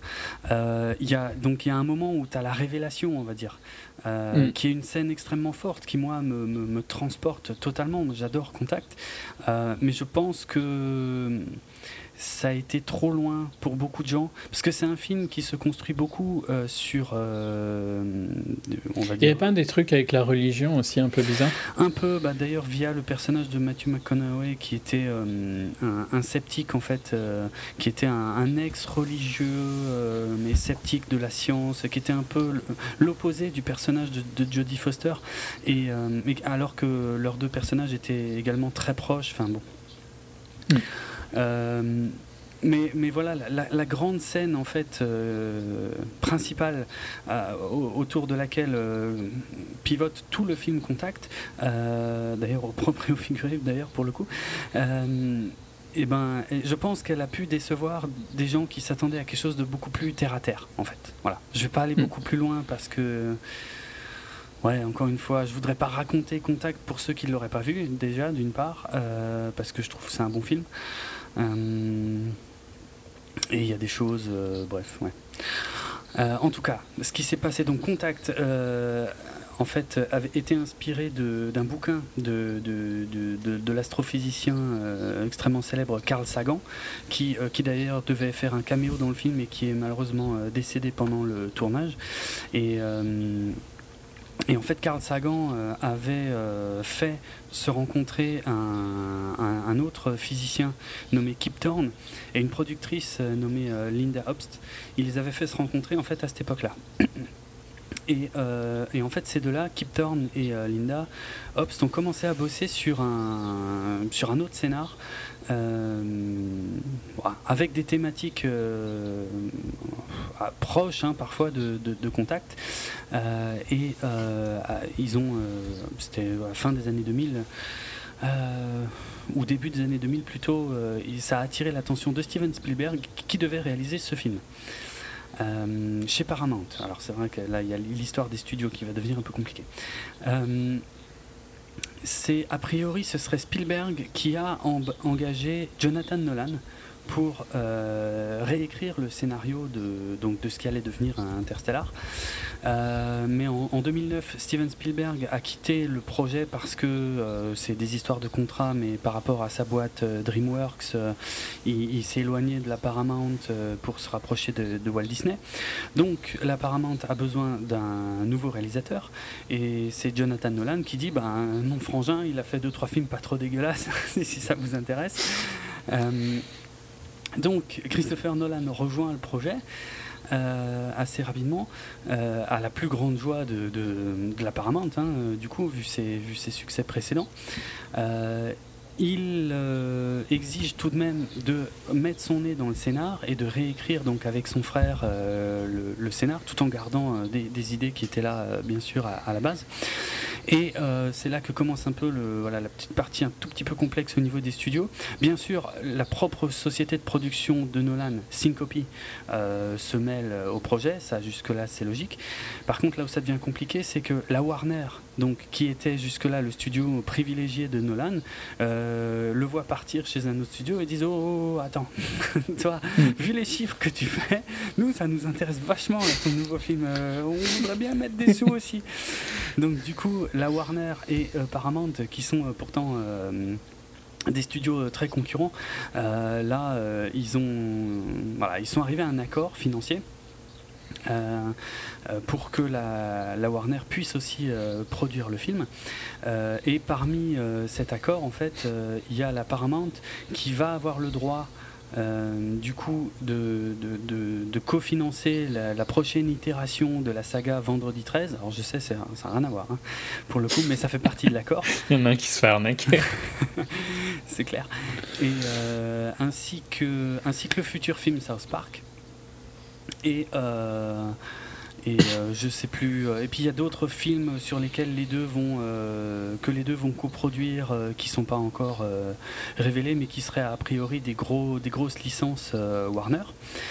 Pour finir, là-dessus se rajoute encore Legendary Pictures, encore un studio, on en a déjà parlé, euh, bah, je crois que c'était euh, récemment avec Godzilla qu'on en a parlé. Parce que donc euh, Legendary Pictures c'est un studio donc purement assez récent, hein. financier, ouais ouais, assez récent puisqu'il a il a commencé en 2005 avec Batman Begins. En fait, le, qui s'est construit uniquement sur un, un, partenariat avec la Warner. Donc à partir de Batman Begins, ils ont coproduit énormément de films Warner je sais pas, euh, Superman les, Les très gros films. Euh, ouais, ouais, euh, souvent les, les, blockbusters, hein, Superman Returns, 300, Dark Knight, Watchmen. bon, il y a plein d'autres choses. Il y a aussi, comment ça s'appelle en français, The Hangover, Very Bad Trip, Very Bad Trip. Jonah X, Le Choc des Titans, bon, Inception, The Town, enfin, mais que des films Warner. Et donc, on en avait parlé dans l'épisode sur Godzilla parce que Godzilla était justement le dernier film Warner à être coproduit euh, par euh, Legendary, qui depuis a signé un nouveau deal avec euh, Universal. ouais, c'est ça, Universal. Et, hmm, donc qu'ils ont, qu'ils ont commencé notamment il n'y a pas longtemps avec Dracula Untold. Il y en a eu un autre avant, un autre film avant, mais que je connais pas. As Above, So Below. Jamais entendu C'est parler. euh, Catacombe, je crois, en français. Ah, c'est ça, d'accord. Hmm. Ok, ah bah je savais pas. C'est, euh, ça se passe à Paris, Ouais, c'est à Paris. dans, ben, dans les catacombes. Ah ouais. quoi. Ah, ok, je savais pas que c'était le titre anglais. Et donc le catastrophique euh, Dracula Untold sorti récemment. Sauf que Legendary, qui aime beaucoup euh, Nolan aussi, ils ont dit Attends, mais euh, ton prochain film, là, nous aussi, on veut mettre des sous. là, c'est, mais c'est quand même génial quand t'es réalisateur que t'as Et que tout le monde veut te donner de trois l'argent. studios, surtout, en plus, certains qui n'ont jamais travaillé ensemble, qui, qui viennent te voir et disent Nous aussi, on veut en être. Hein. Parce que bien sûr, ils... Combien tu veux ouais, c'est ouais, grave, quoi. C'est, c'est carrément ça. Du coup, en échange, euh, finalement, Legendary et Warner vont de nouveau euh, bosser ensemble sur le futur euh, Batman v Superman. Ça fait partie, a priori, du contrat. Voilà. Pour la, production. Ouais, ouais, voilà. L'essentiel, je peux, on peut passer au casting. Euh, Ouais, donc ben, Matthew McConaughey en- dans le rôle principal de Cooper. hein. Mhm. Euh, la- Hmm, on en a pas, on a parlé de lui. Enfin, tu veux Bah, dire vite fait un mot ou bien Non, faire juste? ouais, on, a, on a déjà parlé de lui euh, Ouais. récemment, plusieurs fois d'ailleurs, euh, en faisant notamment Mud ou Dallas Buyers Club. euh, Ouais. D'excellents films, hein, clairement. un des meilleurs acteurs euh, actuels. Ouais, bah, l'acteur le plus en vue à l'heure actuelle, qui, qui est euh, en- sur une seconde Ouais, carrière. Mac, euh, non, c'est comment qu'ils disent Ah, je sais Euh, pas. Ce qu'ils disent, il y, a- il y a son nom et Renaissance dans le nom, donc euh, Ah mais ouais je sais plus comment ils disent. D'accord. Mac euh, Renaissance, Mac euh, Connaissance, un truc. D'accord. Bon, Mais euh, ouais. Il s'est fait repérer par Nolan justement euh, grâce à son rôle dans Mud. Donc a priori, euh, il a été rapidement euh, le premier choix de Nolan. En tout cas, j'ai pas trouvé d'infos euh, sur euh, d'autres euh, acteurs qui auraient été envisagés pour le rôle de, Hmm. de Cooper. Et Il est excellent, de toute façon, est- voilà. il est absolument excellent. Bon, ça me fait rire quand j'entends dire que euh, il est grand favori euh, des hum, comment euh, des Oscars Les Oscars, euh, parce que je pense pas. Bah, moi, c'est pas pour ça, c'est juste parce que c'est juste une mode en fait. Enfin, ça m'énerve quoi. Je veux dire, t'es favori. Il était déjà favori avant que le film sorte, en gros, tu vois. C'est ça qui m'énerve. Ouais, ouais. Alors que tu vois, pour un. Enfin, il faut. C'est pas connaître les Oscars, je trouve, que de dire qu'il est favori pour un film comme Interstellar. C'est vrai. J'imagine pas en. J'ai vraiment, mais il y a un demi pour cent de chance qu'il gagne l'Oscar pour Interstellar. Quoi. Ah ouais. Alors qu'il y avait euh, 99% de chance qu'il le gagne pour Dallas Buyers Club. Hum, Ouais, ouais, c'est vrai. Si- Et pas, et pas qu'il joue mal dans Interstellar, juste que voilà, il y a, dans Dallas Buyers Club, il y avait les Oscar bait parfaits pour que euh, soit qu'il ait le rôle. Quoi. Hum. Il est excellent dans les deux, mais Ouais. c'est pas, il n'y a pas la même intensité dans, dans le rôle. hein. Ici, le rôle demande moins d'intensité de sa part. Quoi. Euh, Je dis pas qu'il y a. Ouais, enfin oui, c'est bon, c'est quand même. Il porte différent. moins le film hein, quand même, Ah, tu si. vois. Attends, il porte tout le Il film. il- ouais, mais c'est pas de la même manière que Dallas. Oui, voilà, Dallas Buyers Club, c'était un niveau effectivement euh, où l'investissement personnel était euh, juste hallucinant. Mais euh, ça ne diminue en rien sa performance dans Interstellar que moi. non, je non, trouve, mais euh, clairement, je la trouve excellente. C'est clairement un des, un des très gros points forts du film. Il est, il a, j'ai pas de repro- aucune reproche à lui faire sur euh, son interprétation de Cooper. Ouais. Ok. Euh, à ses côtés, on a Anna Tawai, Mm. qu'on a par contre, je crois, quasiment jamais évoqué, Non, je pense pas. si ce n'est dans le pilote. Mais bon. Euh, je sais J'ai pas grand chose à dire. C'est vrai, je trouve qu'elle fait que de la merde et qu'elle est, elle est et détestée et surcotée en fait. Ok. Parce que, pff, euh, enfin, là, là, j'ai rien à lui reprocher dans ce film-ci, mais euh, ces films, c'est souvent de la grosse merde. Ouais, alors j'ai largement pas vu tous ces films, donc euh, j'ai du mal à comprendre pourquoi elle est aussi détestée. Tout comme j'ai un peu de mal à comprendre pourquoi elle est aussi surcotée, hein, clairement. Mais moi, j'ai rien à lui reprocher. Je la trouve euh, très jolie, très bien, et, et surtout dans ce film, autant c'était critiquable. hein. Je trouve qu'elle elle est plus, elle est plus adaptée à ce film qu'elle n'était dans Batman. oui, voilà, Parce que ici, son côté froid et un peu intelligent est bien retranscrit. Mhm. Euh, alors que ouais, pour jouer Selina Kyle, euh, c'était bof quoi. Ouais, c'est clair. Non, moi je la, je la trouve euh, parfaite aussi euh, dans ce film. Franchement, euh, il y, a, il y a de la profondeur dans son personnage, euh, euh, dans son jeu aussi. euh. Bien sûr, elle est. Son personnage est réaliste en fait, Ouais, Euh, ouais. j'aime bien ça. Après, il y a un problème euh, peut-être d'âge, mais on en parlera plus tard. Euh, Michael Caine, je sais pas si Hmm. c'est intéressant ça de citer. parler. mais bon. Michael Caine qui fait Il est, il est excellent, Voilà. mais il fait du Michael Caine. Exactement, hein. qui fait toujours la même chose, mais qui est toujours aussi bon. Ça, il n'y a pas de problème. C'est la sixième fois hein, qu'il collabore avec euh, Christopher Nolan, c'est quand même pas rien. Euh, c'est plus son acteur fétiche que, hum, que Christian Que Bale. n'importe quel autre. Ouais, ouais. Et de loin. Et, et pour le coup, Kane ne tourne quasiment que avec lui aussi. Ouais, c'est vrai aussi. Je crois qu'il avait juste un petit rôle dans Children of Men, mais bon voilà. Ça, Ah ouais, on peut ouais. comprendre de vouloir tourner avec quoi. Mm, mm. Euh, et puis, euh, oui, bah, Jessica Chastain, effectivement. euh, ça fait un moment qu'on n'avait plus parlé d'elle. on avait parlé d'elle, on a beaucoup déjà parlé d'elle par contre, hein, quand on a fait euh, Zero Dark Thirty, notamment. Mm. Euh, Il y a eu Mama. et puis aussi. je crois que sur un, euh, je crois qu'on avait parlé de Take Shelter Ah ouais, mais à un euh, moment. en- avec du retard, mais ouais, ouais, exact. Ouais, ouais. exact. Bon, j'a- j'adore cette actrice. Je trouve qu'elle est une des meilleures actrices féminines. Mm. Bah, pareil, hein, je la trouve excellente, très intense, euh, très jolie aussi, bien sûr. mais- Sublime, ouais. Mais euh, ouais, Pour une fois, on est d'accord, c'est hallucinant. c'est vrai. c'est vrai, dans ce domaine, c'est relativement rare. Euh, Est dans un autre film, mais qui n'est pas encore sorti en France, euh, La disparition d'Eleanor Rigby, où elle joue le euh, rôle principal avec euh, James McAvoy. C'est si il est dispo sur Netflix. Hmm. Si si, il est, il est sorti sur euh, Netflix. Bah, il est sorti au ciné cette année, c'est bizarre. Ben chez nous, enfin en France, il est sorti directement sur Netflix. Là, il y a une ou deux Ah ouais, semaines. ok. Ok. Ben, je suis pas sûr en Belgique c'est la même chose. Enfin, ça, Ok. C'était, ouais, c'est bizarre parce que c'était quand même un gros film en principe, Ah bon donc euh, c'est bizarre qu'il l'ait mis sur Netflix directement. Ouais, j'ai j'ai pas regardé les raisons euh, particulières euh, qu'il y avait derrière ça, mais Mais il y a- c'est, c'est un film bizarre qui est, euh, il y a deux parties. ouais, je sais. Il y a la partie elle et la partie. et them, ouais, ouais. Ouais. Mm. Ok. Je, je voulais encore citer un acteur, c'est Wes Bentley, parce que j'ai un historique avec lui. C'est un, un acteur que, que j'ai bien aimé dans certains films et que j'ai haï, mais vraiment haï dans d'autres. C'est euh, parce que il, voilà, il était dans American Beauty, c'était le voisin, celui qui filmait tout le temps, le mec qui était un peu chelou. Et, euh, et, et je- et je l'avais vraiment trouvé très bien. Il était, bah, c'était en fin des années 2000, hein, il était plus jeune. Et euh, mais après, euh, quand je l'avais retrouvé en, méchant, euh, c'était Cœur Noir dans Ghost Rider. Alors je sais, hein, c'est pas, un grand film, hein, on est tout à fait d'accord. Mais il était catastrophique. C'est un, des plus mauvais méchants que j'ai vu de toute ma vie. Franchement, dans Ghost Rider, j'ai trouvé minable, de chez minable. Et et idem, euh, et je suis désolé de re- revenir dans- dans- sur ce sujet-là, mais Oui, je m'en doute.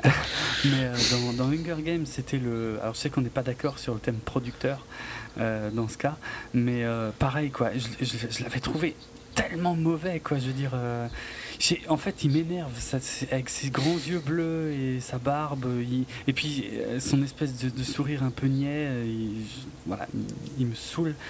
Et là, je le trouve très bien. Franchement, euh, de toute façon, Nolan, euh, c'est un peu comme, euh, comme Fincher. Je veux dire, parfois on peut être surpris par ses choix de casting, mais au final, c'est un mec qui est tellement pointilleux que c'est, ce serait vraiment, vraiment. Pour moi, il y a, il y a- enfin ouais, il y a un acteur que je trouve assez faible, une des faiblesses dans le film. Ouais. C'est un des, ça vient d'un d'un des acteurs. Pourtant, qu'un acteur que j'adore, c'est Casey Affleck. Ah ouais. Je trouve qu'il peut être excellent, Casey Affleck, vraiment. euh, Dans Out of the Furnace, qui était un film Oui. très moyen, Oui, oui. euh, il était passionnant. Et dans, ouais, il y a- enfin, c'est un film, un acteur qu'on voit pas des masses, hein, Non. mais je trouve vraiment qu'il joue souvent bien.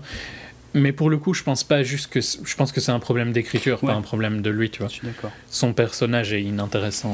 Genre, j'y reviendrai dans la partie. Non, mais je suis d'accord qu'il y a des soucis avec son personnage et qu'on développera, qu'on développera effectivement dans. dans Sinon, il y a. John Lithgow aussi, qui est toujours bien Ouais, ouais. en effectivement, général. Effectivement. Euh, et Euh, Il y a ah tiens j'ai- les voix sont fun par contre, mais on en parlera aussi dans la partie. ouais. Il y a deux voix. Euh, j'ai juste un doute sur la, sur la gamine qui joue euh, Murph, donc la, la fille de. Mackenzie Foy. Ouais, Mackenzie Foy, non, c'est.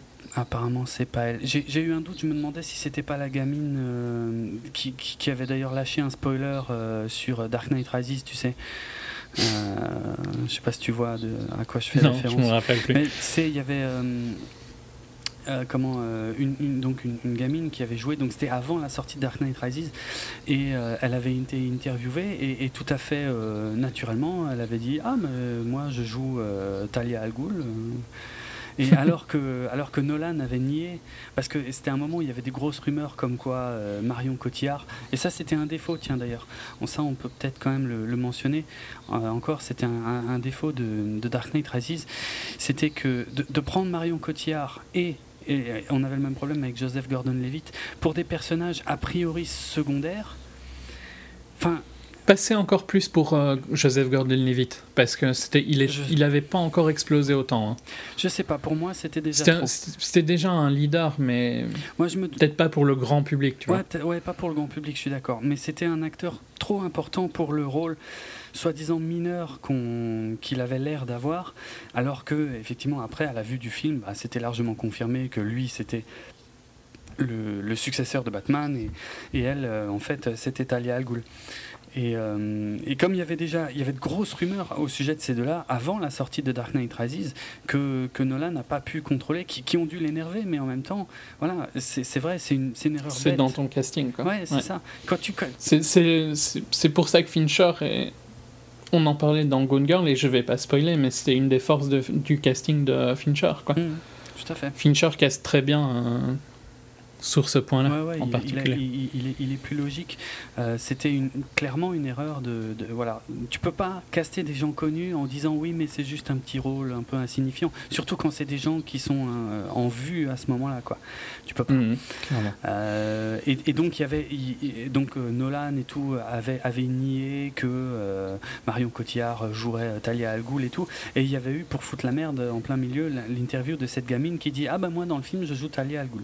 ce qui paraissait très bizarre. Ce qui d'un côté confirmait que Talia Al Ghul était dans le film, euh, ce qui ne correspondait pas avec, euh, avec ce qui avait été dit jusque là. Mais d'un autre côté le fait que c'était une gamine c'était un peu chelou et puis euh, ça c'était un petit spoiler par rapport à ce qu'on voit dans le Mm. film qu'en fait effectivement le gamin qu'on suivait à un petit moment dans le film était en fait une gamine, était en fait Talia.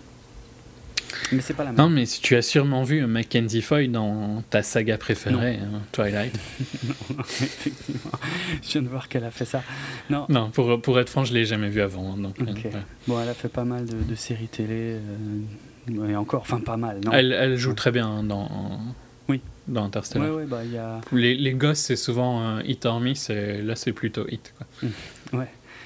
Non, non, bah, de toute façon, dès les trailers, euh, on voyait que, que ce serait très important, la relation de, de Cooper avec sa fille. Et Mm. euh, ouais, elle effectivement, elle est, elle est vraiment géniale. Quoi. Euh. Pour finir, chose d'autre Oui, il y a encore quelques. Le directeur photo, peut-être, tu veux. Ouais, tiens, le nouveau directeur photo. Je te laisse dire Ah, son nom, t'avais tellement l'air euh, motivé tout à l'heure. Donc, il s'agit de. Et la prononciation n'est pas garantie. Euh, Hoyte von Hoytema. Alors, quoi tu peux vraiment dire ça, c'est multiples nationalités. ouais, bon, enfin, un- directeur photo d'origine euh, hollandaise et suédoise, euh, né en Suisse. Mais né en Suisse. Euh, Logique. mhm. Et donc il bosse pour la première fois avec Nolan, ouais, ça on l'a déjà dit. Mais en voyant sa filmo, il est pas, il nous est pas totalement, totalement inconnu. Je te le laisse pour le coup. Mm. Euh, donc, en dehors de films euh, suédois Oui. et euh, européens, son premier film américain c'était The Fighter de David. Russell, qui est un très bon film euh, biographique sur un boxeur interprété par Mark Wahlberg avec son avec son, son frère qui est joué par Christian Bell. Franchement, un, un très grand film de David. Russell. Et quand on voit ce qu'il a fait après, un- ouais, vraiment mieux que ce qu'il fait maintenant. Quoi. Euh, en 2011, il avait fait Tinker Tailor Soldier Spy, basé sur un roman de John Le Carré, Mhm. que j'adore le titre, quoi, franchement. Mhm. Juste ce film, ce titre, il est génial, tu trouves pas? Ouais, ouais, à, à- à dire, c'est excellent. Ouais. Ouais. C'était la taupe. en le, fait. le titre français, ouais, voilà, beaucoup moins fan. quoi. Un, un excellent film d'espionnage, mais très long, avec Gary Oldman, Colin Firth, très, très, très anglais, quoi. Mhm. Je crois qu'on en avait déjà parlé. Hein. Euh, et puis un autre film en Suède, et puis le film donc, que tu as vu, Heure, de Spike Jones. Ouais. Ton, un de tes films préférés. Ouais. Clairement pas. Non, mais bon, par contre, la photo, que tu n'aimes ou que tu n'aimes pas le film n'est pas sujet, mais la photo était sublime Ouais, dans. C'est vrai. Et euh, donc maintenant Interstellar. Et Et il fera le prochain bond. voilà, avec Sam Mendes, ce qui n'est pas rien. Euh, Surtout vu la photo du, de Skyfall, quoi, qui était exact. superbe. Mm, mm. Euh, donc, euh, bah, a priori, il n'y a pas de quoi se plaindre hein, pour Interstellar. Moi, j'ai trouvé ça très bien. Euh, Mm. On n'est pas exactement dans les mêmes tons que Wally Pfister, donc c'est vrai que pour du Nolan, euh, du coup, ça, ça fait un peu bizarre, mais sans que ce soit euh, choquant. Enfin, il faut le savoir et il faut y penser, quoi, disons, pour euh, s'en rendre compte. Mais euh, Ouais. c'est pas mauvais. Mais j'aime bien. C'est, on sort un peu, je trouve, justement, de, des clichés. Et c'est un peu. euh, c'est pareil pour la musique, en fait. Parce que bon, c'est Hans Zimmer, euh, Mm. mais quand tu le sais pas, tu le, tu le sens pas. exact. Et ça fait du bien un peu d'avoir quelque chose de différent du typique. Exact, euh, c'était euh, l'anecdote que je t'ai racontée tout à l'heure et que je vais redire maintenant. C'est euh, j'avais fait peu de recherches en fait avant de voir Interstellar, donc je ne savais pas que c'était euh, Hans Zimmer qui s'occupait une nouvelle fois de la musique. Et et- et en, en, ouais, en écoutant le film, en voyant le film, quand j'entendais la musique, je me disais ah tiens. Cette fois, il n'a pas fait appel à Hans Zimmer, eh ben, ouais, bah, c'est pas plus mal, ça change. Merci. Bon, mais en fait, euh, parce que c'est du Hans Zimmer totalement différent euh, des gros euh, pompons qui nous a filé jusqu'à maintenant. Il est, c'est sur la demande de Nolan d'ailleurs. hein, c'est Nolan qui Mhm. a dit voilà, Tu peux revenir, mais tu fais quelque chose de. voilà, tu- de de, différent. Et pour le coup, Parce qu'en plus, à limite, Hans Zimmer, il est. Enfin, je sais pas. Son style est devenu parodique Ah presque, oui, oui, maintenant, tellement oui. il est copié partout, donc euh, c'est logique de vouloir le changer. Parce que c'est pas euh, vraiment de sa faute, tu vois. Il y a eu un moment où ce qu'il faisait, c'était excellent. C'était. Mais voilà, c'est c'est ce que tout le monde a fait après, même les daubes, donc ça devient problématique. Mhm, mhm, oui. Non, c'est devenu euh, le, le gimmick du blockbuster. c'est ouais, la, la musique à la Hans Zimmer, c'est lourd. Ouais, Mm. Honnêtement, c'est lourd. Mais là, ouais, dans un style totalement différent, avec euh, euh, un, un côté un peu musique sacrée, tu vois, avec des orgues euh, et tout, et qui sont, qui sont très présents hein, dans le film, qui, qui accompagnent d'ailleurs des, des scènes extrêmement fortes et euh, qui, enfin, qui, qui, qui, qui- qui participent, on va dire, aux, aux- aux scènes. Quoi. Je, je pense qu'il y a, il y a plusieurs scènes qui ne seraient pas aussi puissantes sans, sans cette musique, et vraiment, j'ai adoré la musique, le travail de Hans Zimmer sur ce film. Quoi. Ouais, non, vraiment, ça, elle est très bien. Euh, je sais pas si, tu- si je parle des problèmes de son que. Ouais, pourquoi pas, oui, parce qu'apparemment. euh, tant qu'on est sur cette Ouais, partie-ci. ouais, ouais. Donc il y, a pas mal de, il y a eu pas mal de retours comme quoi il y a des problèmes de son. Et apparemment, toi, ça allait. Et moi, je suis pas sûr, mais c'est vrai que je me suis dit. La première fois que je l'ai vu, ça allait, mais la salle était très calme. C'était une séance de minuit, donc des gens quand même assez fans pour aller voir un film à minuit oui. qui dure 3 heures. quoi. Oui, c'est pas... Je crois que la séance a fini à 3h45, tu vois, un truc du style. Donc, euh. Euh, mais je me disais à quelques moments que j'aurais voulu que les voix soient plus, un peu plus fortes et que la musique un peu moins forte. Pas que ça m'empêchait de comprendre, mais c'est voilà, c'était un peu dérangeant à certains moments. Et je l'ai vu en IMAX la première fois. Je suis jaloux, mais t'imagines même pas à quel point je suis jaloux. Voir un film comme ça en IMAX. Déjà Gravity, Ah, surtout que ça change vraiment à mort. Mais Pour ouais. avoir vu en IMAX et pas en IMAX, ça change à mort. déjà Gravity, j'en étais malade, mais alors là, euh, pff, ah non. Ouais. Bon, pour, pour dire, j'ai quand même fait 120 bornes hein, pour le Ouais, voir en IMAX. mm. C'est pas non plus euh, à côté de chez moi, tu vois. C'était un effort à faire.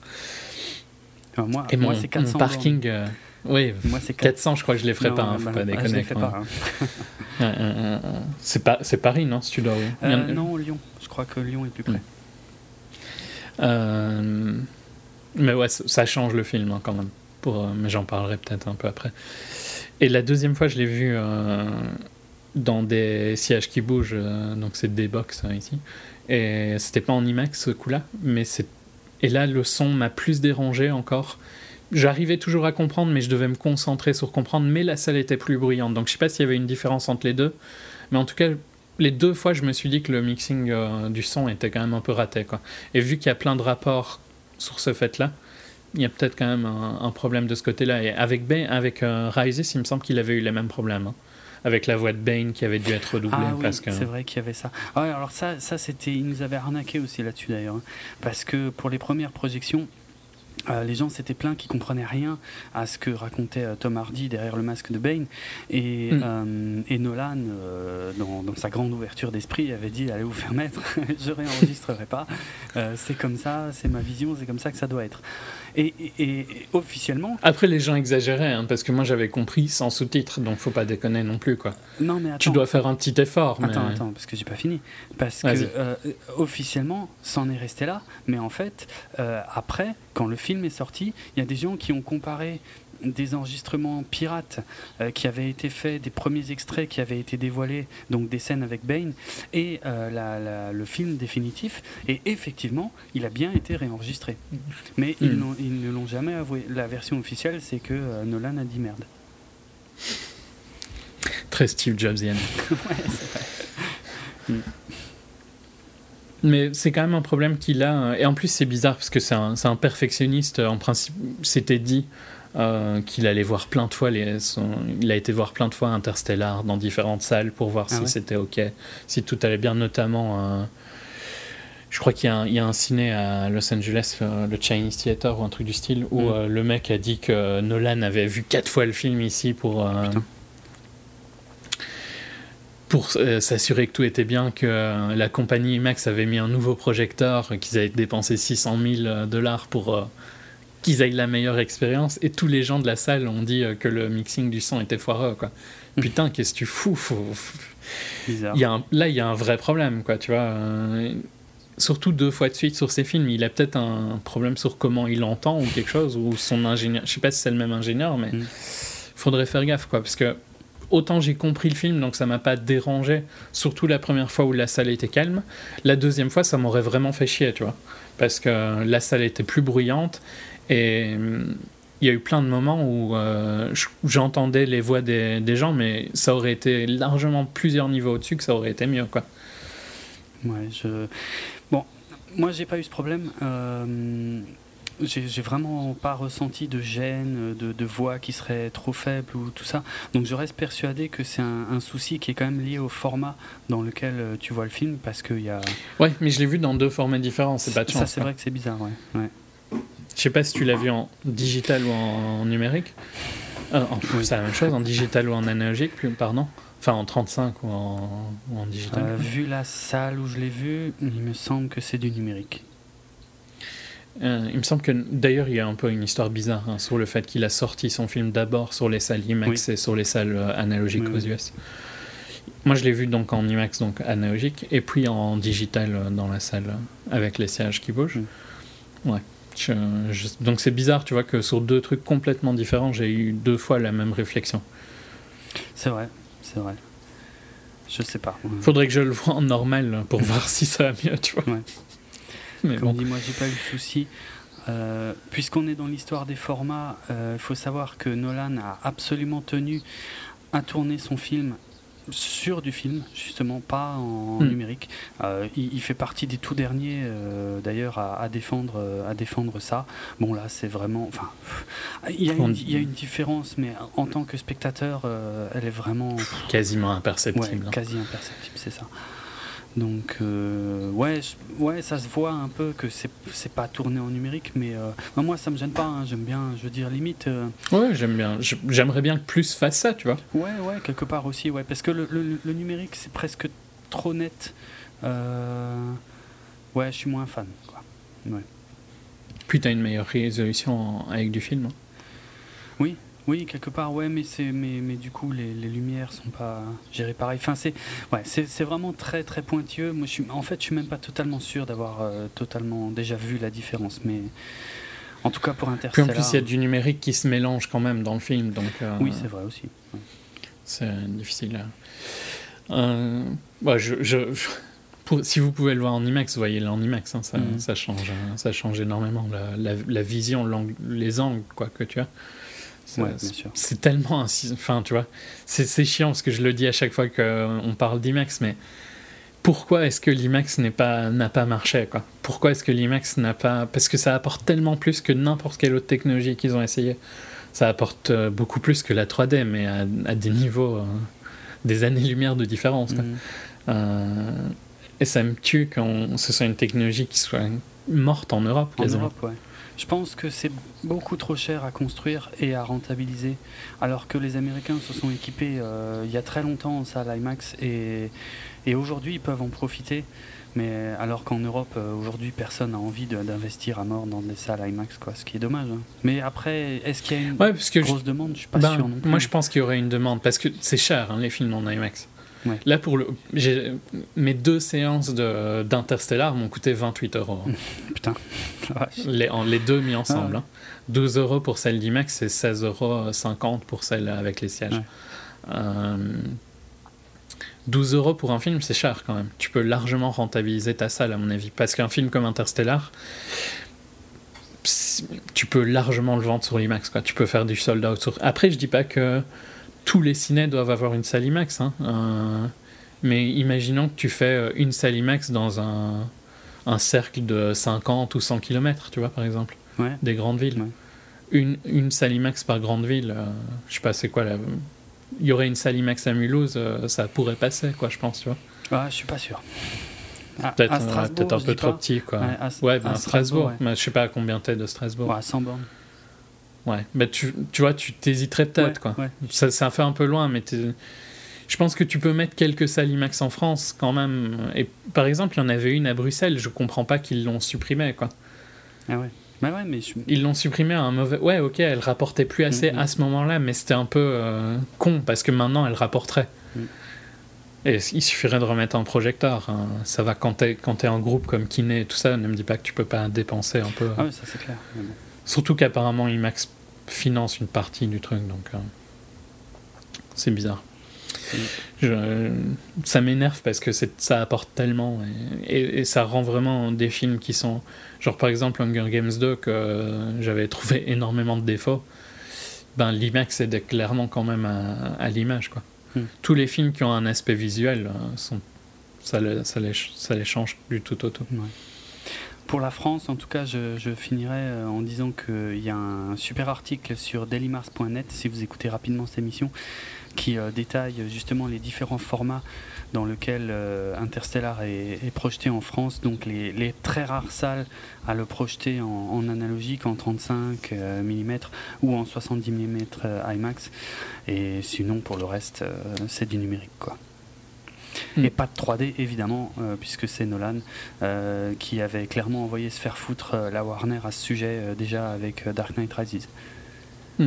Ça, et ça, 3 heures d'Interstellar en 3D, franchement, je pense pas que c'est faisable pour ton cerveau. ouais, ça doit être un peu chiant. Parce que il y a, il y a des, je déteste la 3D. Il y a des films en 3D qui ont été excellents. Gravity, c'est le meilleur exemple. Mais Gravity, il fait quoi 1h30, 1h35 Je sais plus. C'est un il l'utilise euh, super bien. Oui. Mais vraiment, 3 heures en 3D, je pense que ta tête explose. Ouais, non, non, mais je m'en plains pas du tout. hein, de toute façon, euh, Hmm, je- suis. je suis- C'est les côtés par contre de Nolan que j'apprécie. Ce côté euh, non, je fais ce que je veux. Euh, moi, je veux faire en, en analogique, je le ferai en analogique. Moi, Mhm. je veux pas de votre 3D de merde, je le, je le fais pas en 3D. Et ça, ça fait plaisir qu'il il impose son choix. Ouais. Quoi. Il fait partie des rares à pouvoir l'imposer. Tout à l'inverse, tu vois, Alfonso Cuarón voulait faire Ah hein, oui, en 3D oui, Gravity. Ou James Cameron euh, impose des trucs dans sens. Bien sûr, mais voilà, il y a, il y a bah, de toute façon, les deux que tu viens de citer ont exactement la même démarche euh, euh, technologique euh, dans- qui apporte quelque chose au film, qui a un, un vrai plus et où le. Au cinéma même, je dirais. Oui, au même. Enfin, tu ouais. vois, dans le cas de Quaron, il a clairement apporté des choses au cinéma ouais, avec. Gravity. Tout à fait, tout à fait. Donc, dans les manières de faire et tout, donc c'est des étapes de l'histoire du cinéma, ces deux-là, quoi. Mais c'est les, c'est les deux seuls. Oui, bah Cameron aussi, forcément. Mm. Cameron fait des films qui, euh, qui utilise, je trouve une des magies de Cameron, c'est qu'il utilise des technologies nouvelles. Et autant je trouve que Avatar, par exemple, c'est un film médiocre en tant que film. Clair. Euh, mais il n'a pas spécialement vieilli quand tu le vois. Et pourtant, il utilisait plein de technologies toutes nouvelles. Mmh, mmh. Et ça, c'est assez impressionnant d'arriver à faire des films euh, qui ne vieillissent pas trop, alors qu'ils sont au bord d'une nouvelle technologie. Mmh. Mais bon, voilà, c'est ça le talent. Tu veux faire passer sur la critique du, ah film bah Oui, bien je autre chose à... non. je crois pas, non, je pense qu'il est temps. On approche des deux heures euh, d'émission. Donc ouais, il serait temps de parler un peu d'Interstellar, de ce qu'on en a pensé, avant de, avant de laisser euh, nos, nos, auditeurs dans l'expectative et dans l'attente de la suite. Euh, Je te laisse commencer. Ok. J'ai rarement été autant bouleversé par un film, j'ai envie de dire par un film de SF, mais par un film tout court, en fait. C'est un peu insultant hein, de dire par un film de SF, je trouve. Euh, tu vois, dans le sens où euh, ça, réduit au, terme que c'est un bon film parce que c'est un film de SF. Bah, ouais. Comprends? Comme. Euh, genre, j'aimerais pas que les gens disent Gravity, c'est un excellent film de SF. Gravity, c'est un excellent film, point barre. Ouais, mais Gravity, c'est pas de la SF pour moi, déjà. Donc. Ouais, enfin, tu comprends ce que je veux dire. C'est, ou 2001, si tu veux. Vu que t'aimes bien 2001, moi mm. je suis pas fan de 2001, mais j'en ai déjà parlé mais t'aimerais pas qu'on dise spécialement, tu vois, c'est des grands. Ben, pourtant, ça sous-entend que c'est pas des grands films. Si... Mais ça dépend comment tu places la SF. Moi, je suis un énorme fan de SF. C'est peut-être euh, mon genre préféré au cinéma avant, euh, avant tout le reste. et, euh, donc, euh, d'ailleurs, j'ai souvent plus d'attentes sur les films de SF que sur le reste parce que j'ai besoin, j'ai cette envie de voyager, d'être transporté par le, par le film et par le genre que j'adore. Euh, donc, voilà, pour moi, euh, de préciser film de SF n'est pas réducteur, au contraire. Mais, mais voilà, hmm. je, je, suis conscient que c'est pas le cas pour tout le monde. Quoi. Mais vraiment, Bon, dès les trailers, honnêtement, euh, alors ces derniers temps, je les regardais plus trop les trailers, les, derniers trailers, mais je dois dire que le deuxième ou le troisième trailer qui avait été euh, diffusé en salle, notamment, même si je l'avais vu chez moi hein, sur mon ordi, euh, ça marchait déjà presque trop en fait pour un trailer. C'est très rare. Hein, il y, a, comme ça parfois des trailers. En, en plus, ça arrive sur des films qui au final sont pas très bons, mais mais de temps en temps, voilà, il y a, des trailers qui me, qui me prennent, qui me prennent à, bras le corps et qui, qui, arrivent à me transporter.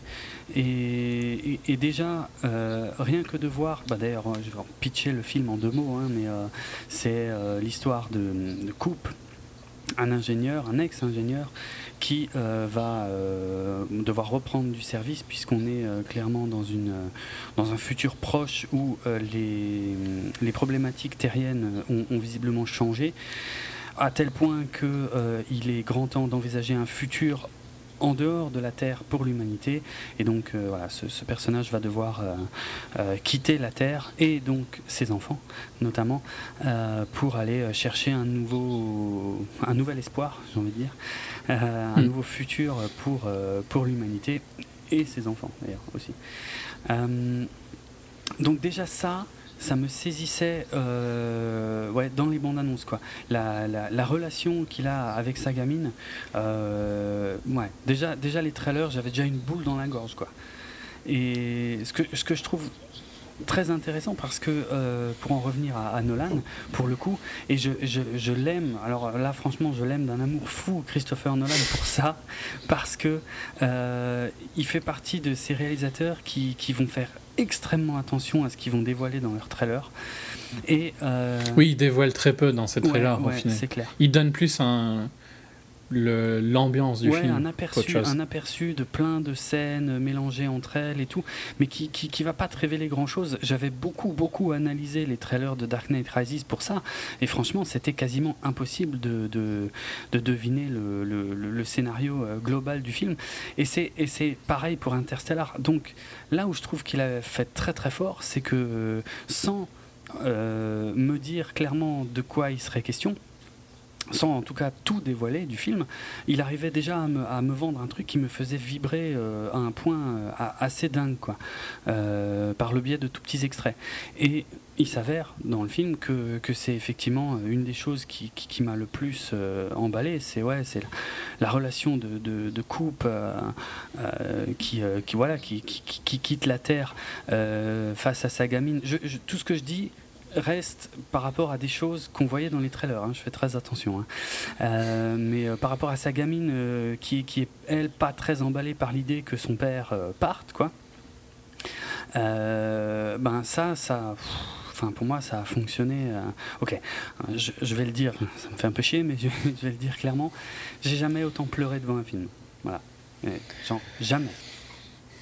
De toute manière. Mm. Donc. Euh, ouais, ok. Ça me surprend un peu quand même, parce que, enfin, je dis pas, je dis pas que le film n'est pas émotionnel. Hein. J'ai pleuré aussi pendant le film, mm. mais de là à ce que ce soit le film où j'ai le plus pleuré, par exemple, je trouve qu'il y a des films qui sont clairs. Mais voilà, c'est des expériences différentes. Mais euh, pour prendre un exemple récent où je pense qu'on a tous les deux une réaction émotionnelle, c'est euh, en français, c'était Alabama oui, Monroe. Je me doutais que, que ce serait celui-là. Je, trouve que c'est beaucoup plus dur, tu vois. Bah, mais... Le, film est clairement fait pour te faire pleurer, par contre, hein, dans le cas d'Alabama Monroe. Voilà, et, mais c'est là qu'il y a une grosse différence. C'est que tu sais que je suis pas fan de ces trucs-là, en fait. Même hmm. si Mais t'avais quand même, je crois. Oui, oui Alabama Monroe était, était, un film magnifique, un, vraiment un très bon film. Je, je regrette pas du tout de l'avoir vu, mais j'ai aucune envie de le revoir, euh, ni rien. Oui, non, c'est dur. Voilà. Mais euh, quand euh, le genre cinématographique que je préfère arrive à me tirer. Arrive à te passer ça. Ouais, ça, je suis, je suis d'accord que pour ça, Interstellar est impressionnant. C'est beaucoup plus fort et ça me marque beaucoup plus. Et, et je vais aller encore plus loin, peut-être trop loin pour certains, mais euh, moi, et, vraiment, je, je, parle de moi à titre personnel, hein, mais je le mets au même niveau maintenant au niveau de l'impact qu'il produit sur moi que euh, des films comme 2001 euh, l'Odyssée de l'espace, que euh, Blade Runner ou Rencontre du troisième type de, de Spielberg. alors n'y cherchez pas des références par rapport au scénario, je parle vraiment en termes de... ton expérience à toi, de, mon expérience. de voir ce film. Et, ce sont des films voilà, qui me marquent, mais au fer rouge, au plus profond, que, que, que après je peux plus jamais oublier. parce qu'ils vont ils vont beaucoup plus loin. Ce ne sont pas de simples divertissements. Ce sont des films qui, euh, qui, vont euh, qui, vont aborder par exemple des questionnements sur l'humanité, des choses comme ça, de façon très différente, mais, euh, mais qui me touchent, moi, en fait. Et, ça, c'était un truc auquel je m'attendais pas du tout dans Interstellar, parce qu'il y a tellement de thématiques abordées, tellement de niveaux euh, d'histoire. Il y, a, énormément de, surprises dans le film. Et, euh, Mais fondamentalement, c'est une histoire très simple. Je, suis assez d'accord avec ça. C'est vrai que euh, c'est pas le. Et c'est pas une critique hein, quand je dis ça. Ouais, mais il y en a qui le reprochent à Interstellar, qui disent. Ah, mais moi je trouve justement que c'est son point fort presque, tu vois. Mm c'est une image très simple, mais. Enfin, ouais. La, base, tu vois, c'est la relation entre un père et sa fille, quoi. Ouais, ouais, et, et, ça, ça c'est une vraie volonté de euh, Christopher Nolan d'avoir euh, axé euh, toute son histoire là-dessus, même si après elle part dans des, dans des enjeux et dans des, dans des choses beaucoup plus lointaines et profondes, mais mhm. d'avoir cet attachement humain à la base, enfin, je, trouve ça, enfin moi, ça me, ouais, ça me, ça me bouleverse. C'est comme euh, effectivement euh, dans, Rencontre du troisième type, le, personnage principal, maintenant j'ai plus son nom en tête, qui, enfin ouais, ouais, j'arrive à me, alors que j'ai vu le film pour la première fois quand j'étais gamin, mais tout de suite ça m'a, ouais, ça, ça m'a, ça m'a marqué. Je me suis, je l'ai compris, je me suis lié à lui, si tu veux. Et voilà, le personnage de Coupe dans ce film ouais, c'est pas compliqué. Il, il pleure quatre fois dans le film et j'ai pleuré à chaque fois exactement au même moment quoi. Ça me ça marche à fond je suis à fond avec lui. Et c'est dans les scènes les plus fortes du film hein, pour moi.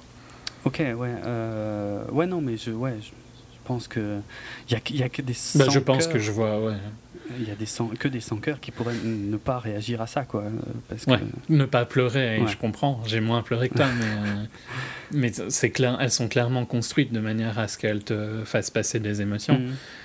Mais il y en a une euh, plus tard, mais j'en parlerai en spoiler, où je trouve que ça m'a pris par surprise un peu. Ouais. Ma réaction. Mais, Ok. Donc ça, c'est un. mais ouais, moi, je- moi c'est ce que j'aime dans le film. hein, Le fait que ce soit une histoire très simple entre un père et sa Mhm. fille, avec euh, des enjeux autour de ça énormes, mais que fondamentalement, c'est ça que ça raconte. Ouais, ouais. J'adore, quoi. Ah ouais, non, moi, ça marche à 200% et je.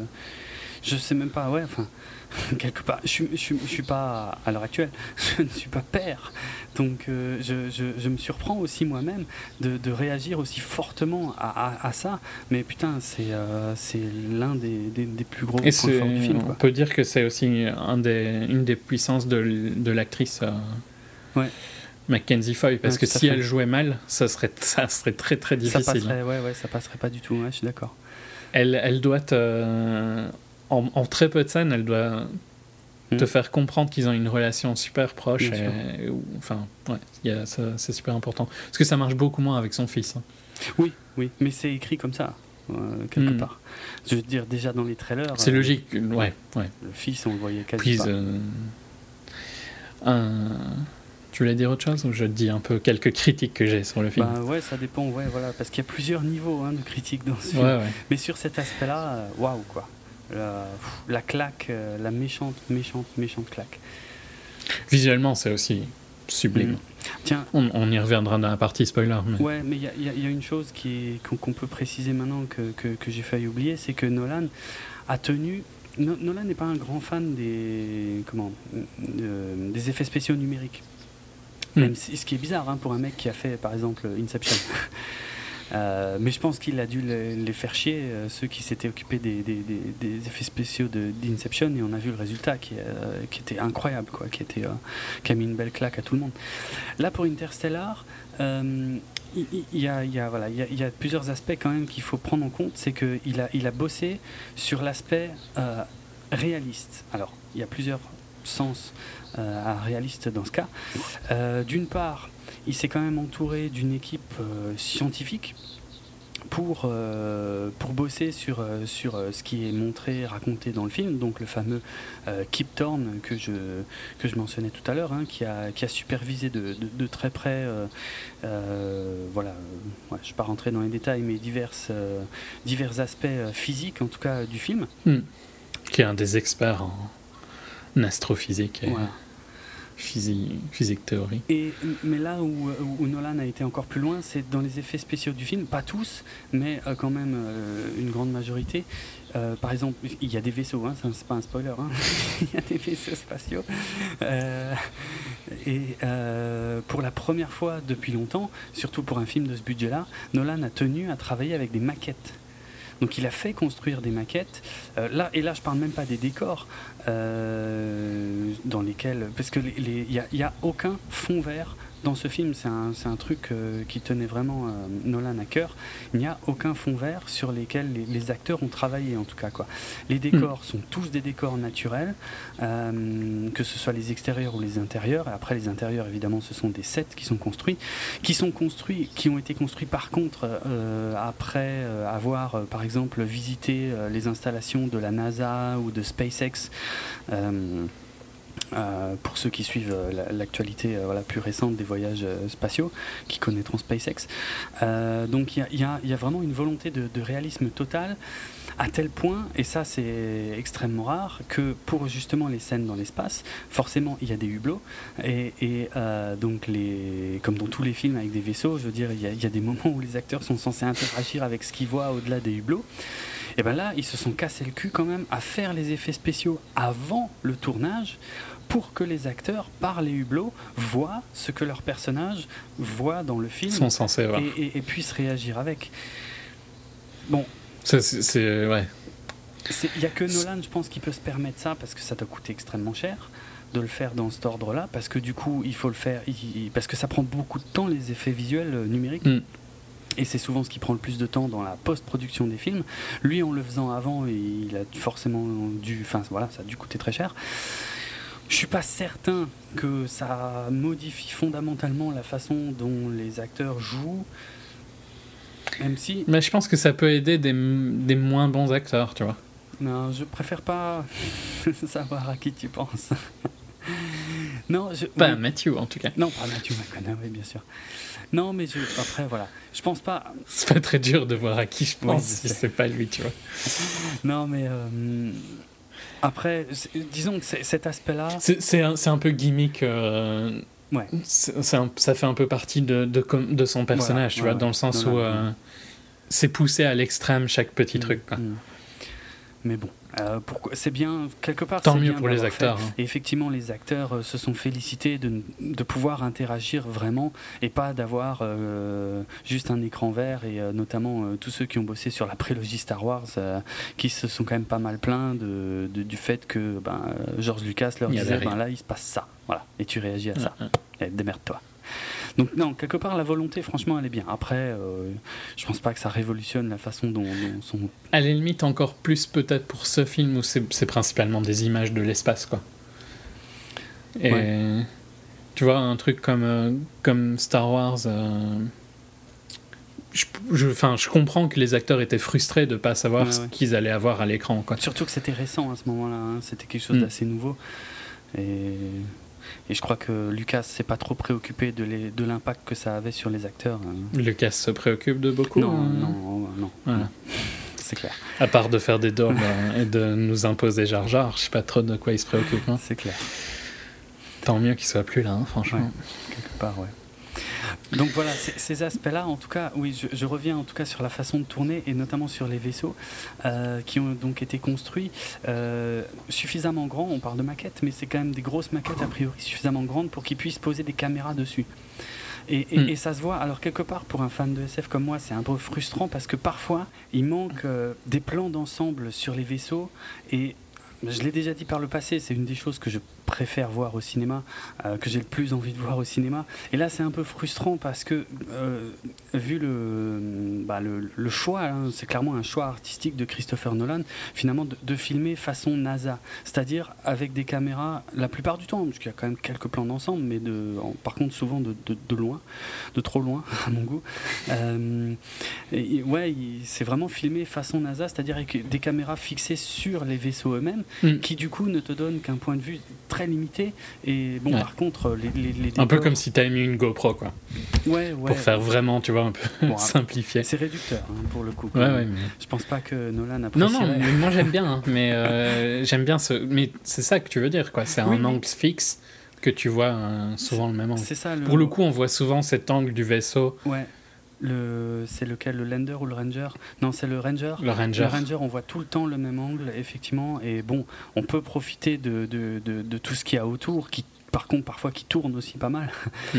Euh, mais ouais. Alors, bon, c'est un choix que je respecte et que, quelque part j'apprécie, mais voilà, il y a une toute petite frustration. Euh, euh, pour le, le, le, fan de SF. Mais sinon, ouais, j'apprécie quand même aussi cette approche de de filmer, euh, ouais, euh, enfin de faire ça à l'ancienne, quoi. C'est-à-dire de. Surtout pour un film comme ça. Oui, voilà, de, de, s'appuyer aussi bien sur un point de vue réaliste. Et euh, d'ailleurs, j'ai pensé à L'étoffe des héros, qui est un film que, que j'aime énormément. Donc qui raconte, c'est un vieux film hein, pour ceux qui ne connaîtraient pas, qui raconte les, débuts du, programme Apollo. Euh, et j'ai appris ensuite que euh, c'est un film que Nolan a projeté à tous ceux qui ont travaillé sur le film avant le début du tournage, tu vois, comme référence. Et eh ben ça mm. m'étonne pas parce qu'il a vraiment, il a vraiment poussé très loin le réalisme de son truc, aussi bien dans les théories scientifiques, comme je l'expliquais avant, euh, qui sont qui sont abordées, que dans le, le côté visuel où il a pris comme référence tous les travaux de la NASA, les vidéos de la NASA, la façon de faire de la NASA. Et ça, c'est quelque chose que voilà que qui fait aussi partie des de ce que j'ai vraiment vraiment adoré dans le film quoi euh, qui, qui, change finalement un peu. Euh, c'est de la science-fiction mais euh, bah, version Nolan. Comme comme des super-héros version Nolan hein, quelque part. Mhm. avec un, point de vue extrêmement réaliste et sobre entre guillemets ouais, de ce côté là quoi. Ok J'en ai encore un peu sous le coude, mais je te laisse. Ouais, non, je vais déjà dire un peu. j'ai beaucoup aimé le film. Et ce qui est assez marrant, par contre, c'est que j'ai aimé le film de deux manières différentes mm. euh, à mes deux visionnages. Je sais pas si toi, tu as apprécié les mêmes choses, mais... Moi, c'était exactement pareil les deux fois. J'ai pleuré au même moment. Euh, ah ouais, non, moi, j'ai pas... Euh, pas, pas, aussi fort ma deuxième séance, mais autant la première séance, j'avais envie d'avancer dans l'histoire, tu vois, je trouvais certains moments longs que j'ai plus apprécié dans, au deuxième visionnage, mais par contre, il y a des trucs qui m'ont plus énervé au deuxième visionnage, notamment le film, ça pourrait être Interstellar, deux points, exposition, exposition, exposition. Quoi. Franchement, c'est constant dans le film. Et je dis pas que c'est. C'est pas non plus euh, le pire truc qui, est, qui ait jamais été fait, hein, parce que pour le coup, c'est vrai que ça explique des trucs un peu compliqués et tout. Mais à plusieurs moments, c'est un peu poussé. Hein. tu trouves pas? Non. Ils expliquent vraiment beaucoup. Le truc, c'est que je veux pas en parler hors spoiler. Hein. Mm. c'est pour, pour, ça que je reste. Euh, très vague. Ils expliquent vraiment tout le temps ce qu'ils font, quoi. Et ça, ça, m'avait déjà un peu saoulé euh, au premier visionnage, ça m'a un peu plus euh, saoulé au deuxième visionnage. Et je crois que c'est pour ça que j'ai plus apprécié la première partie au deuxième visionnage que la première partie que la, au premier. Euh, sinon, qu'est-ce que ben le problème du son, je vais pas je vais pas dire que c'est une critique parce que voilà, je pense que c'est spécifique, tu vois, à, quelques séances quoi. Euh, je le disais avant, je trouve que Casey Affleck, euh, son perso est très mal écrit. Il, il est pas intéressant. Hmm. Euh, ah, pareil, j'en reviendrai. Il, ouais, il manque quelque chose, on est d'accord. Hein. Hmm. Ouais.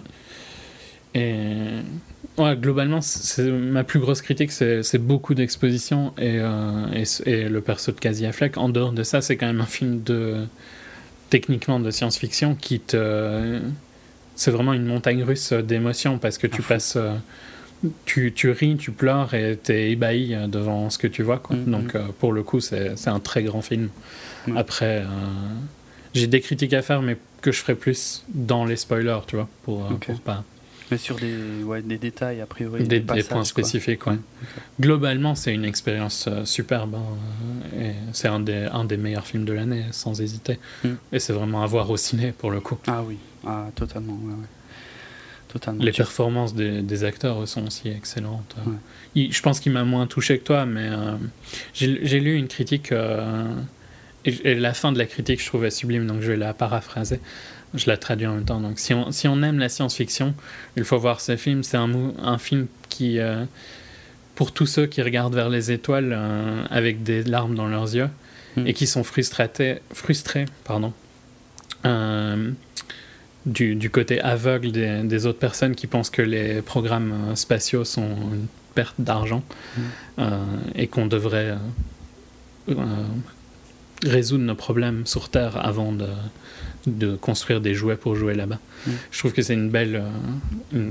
donc la critique pour en dire, c'est Stephen Lloyd Wilson. et je trouve que c'est une belle phrase, tu vois, qui, qui dit beaucoup ah, pour qui est ce film quoi. Je suis totalement d'accord et en plus il se trouve que c'est euh, exactement euh, ce que défend. Ce que tu penses. Ah, ah, oui, ah, ce que défend Nolan en plus, ouais. Euh, mais attends, pas que j'allais partir plus loin. Oui, un, peu ce que je pense, ce que défend Nolan un peu dans ce film, mais c'est exactement le sujet du film Contact de 1997 où hmm. Jodie Foster se bat tout au long du film contre les gens qui ne comprennent pas pourquoi elle dédie sa vie justement à écouter les étoiles pour entendre un jour un signe alors que ça coûte un pognon fou et que a priori ça sert à que dalle. Euh, et c'est ouais, et c'est pour ça que Contact me touche beaucoup aussi, que j'aime beaucoup. Voilà, c'est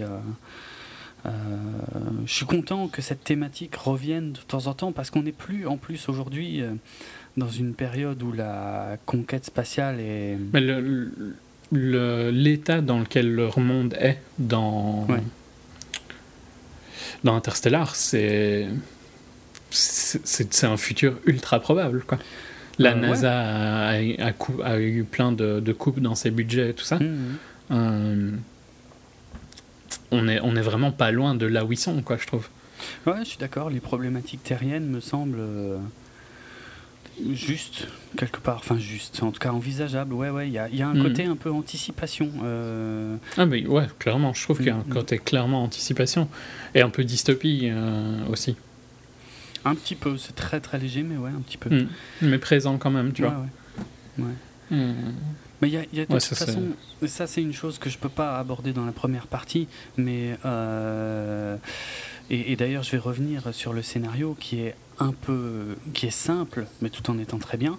Euh, ce qu'on peut éventuellement reprocher à, Nolan dans ce domaine, c'est effectivement il, il, a moins, il est peut-être moins original qu'il ne l'a déjà été euh, par rapport à l'histoire qu'il cherche à raconter.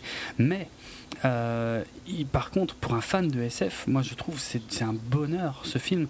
C'est parce que on a sans cesse des rappels euh, à des classiques de la science-fiction, beaucoup de films que Mhm. j'aime beaucoup, que je peux évidemment pas lister maintenant parce que ça, ça en dirait trop. Mais euh, euh, voilà, pour ça, c'est- absolument génial. Et c'est pour ça que voilà, il y a un petit peu d'anticipation, il y a plein d'autres choses. Et, euh, et ça, je. Comment dire Même si le scénar en lui-même est finalement. euh, presque. J'ai j'ai presque envie de dire du déjà vu. hein, parce que je. Mais, Mhm. mais je peux pas dire où je l'ai déjà vu, ça en dirait trop aussi. Mais. euh, mais Il voilà. a rien de- d'exceptionnel, hein, scénario? Non, non. C'est c'est ce que je disais, c'est une histoire simple et c'est pas une critique de vouloir raconter une histoire Mhm. simple quand tu le fais de cette manière. c'est clair. Pour les pour les pro- ma critique sur l'exposition en constante, ben pff, ouais moi ça m'énerve. euh, je, mais je, te donnerai des détails, tu vois, dans la deuxième partie, Mhm. il y a des moments où je trouve vraiment que c'est exagéré. D'accord. Euh, Après, je le comprends, hein, c'est un film qui est censé faire des chiffres de fou, et donc il faut. C'est quand il y a des sujets qui sont. Il y, a- il y en a qui disent que c'est de, euh, du art sci-fi, tu vois, et je trouve pas spécialement, parce qu'au final. euh, Mais encore une fois, ouais, j'y ai pensé aussi. Est-ce que est-ce que c'est de l'art d'SF ou pas? Alors, j'y répondrai pas d'ailleurs tout à fait maintenant parce que euh, encore une fois, ça en dirait trop. Mais je comprends qu'on puisse se poser la question, mais encore une fois, pas- euh, par rapport à certains aspects du film, mais, ça dépend lesquels. Comme dit, il y a beaucoup de choses dans ce film et ouais, je peux pas, non, je peux pas en dire plus. Je peux pas aller dans ce sens. Je peux pas Non, faire de toute façon, je crois qu'on va aller vite vers la partie spoiler Ouais. pour euh, pouvoir discuter plus en profondeur. Dans tous les cas, je crois qu'on on le, on le surconseille tous les deux, c'est absolument à voir au cinéma. Ouais, ouais, tout à fait. D'ailleurs, Euh. tu m'as fait flipper. Hein. Moi, j'ai- cru ou j'ai presque Mais non, c'était fait exprès. hein. que tu n'avais pas aimé en fait. euh. C'était fait exprès. Ah. Mon premier tweet était, était très vrai, hein. par contre, c'était vraiment ce que je ressentais. Je crois que c'est ce que tu as ressenti aussi. Je mon- quand je suis, quand, un peu après, tu vois, quand je suis ren- rentré dans ma voiture, euh, j'ai dit un truc du style je pouvais pas euh, comprendre mes émotions, tu vois. Je, Mhm. je l'avais mis en anglais, I can't process my feelings. Mm. Et je trouve que c'est vraiment vrai. Tu sais pas quoi penser quand tu sors. Il t'a tellement emmené d'un bout à l'autre de- du spectre des émotions que. C'est clair. C'est, fait partie de ces rares films où quand j'ai pris ma voiture euh, en partant du cinéma, euh, j'ai, pas mis de musique, rien, le silence Mhm. total parce que j'avais besoin de, de rester dans le film encore, de, de, de Je suis resté longtemps, hein, tu vois, parce que je, j'ai dû, je devais marcher jusqu'au parking et tout ça, donc Mhm. j'ai bien mis 20 minutes à, à re- re- Je suis resté jusqu'à la toute fin dans le ciné, puis j'ai eu le temps de marcher tranquillement et tout ça. Et ouais, j'ai vraiment. Je suis Mhm. resté très longtemps dans le film, quoi. Peut-être un, un petit. Et quand je vois les gens courir dehors à la fin de la séance hier, à la séance IMAX moins, hein, franchement, les gens y en sont restés. Ouais. Je dis pas jusqu'à la toute fin, mais, mais hier, il y en avait, euh, le, le truc était à peine fini, euh, ils étaient déjà devant mes genoux. Quoi. Et je dis pas, je, je j'ai déjà dit plein de fois que ça m'arrivait de le faire, mais je comprends pas comment t'es même pas assez touché par le film C'est clair. pour ne pas euh, devoir te dire, ok, faut que je réfléchisse un peu, quoi, tu Bah vois. ouais, ouais. Mais euh, alors euh, là on enregistre, on est quand même hyper proche de la sortie du film. hein, ça ne fait que 4 jours. Mm. Non, attends, mercredi, jeudi, vendredi. Ouais, 4 jours que le, que le film est sorti. Euh, ça faisait longtemps d'ailleurs qu'on n'avait pas enregistré aussi près du film. Et qu'on l'a tous les deux vu deux fois quand même. Ouais, ouais, en plus, c'est clair.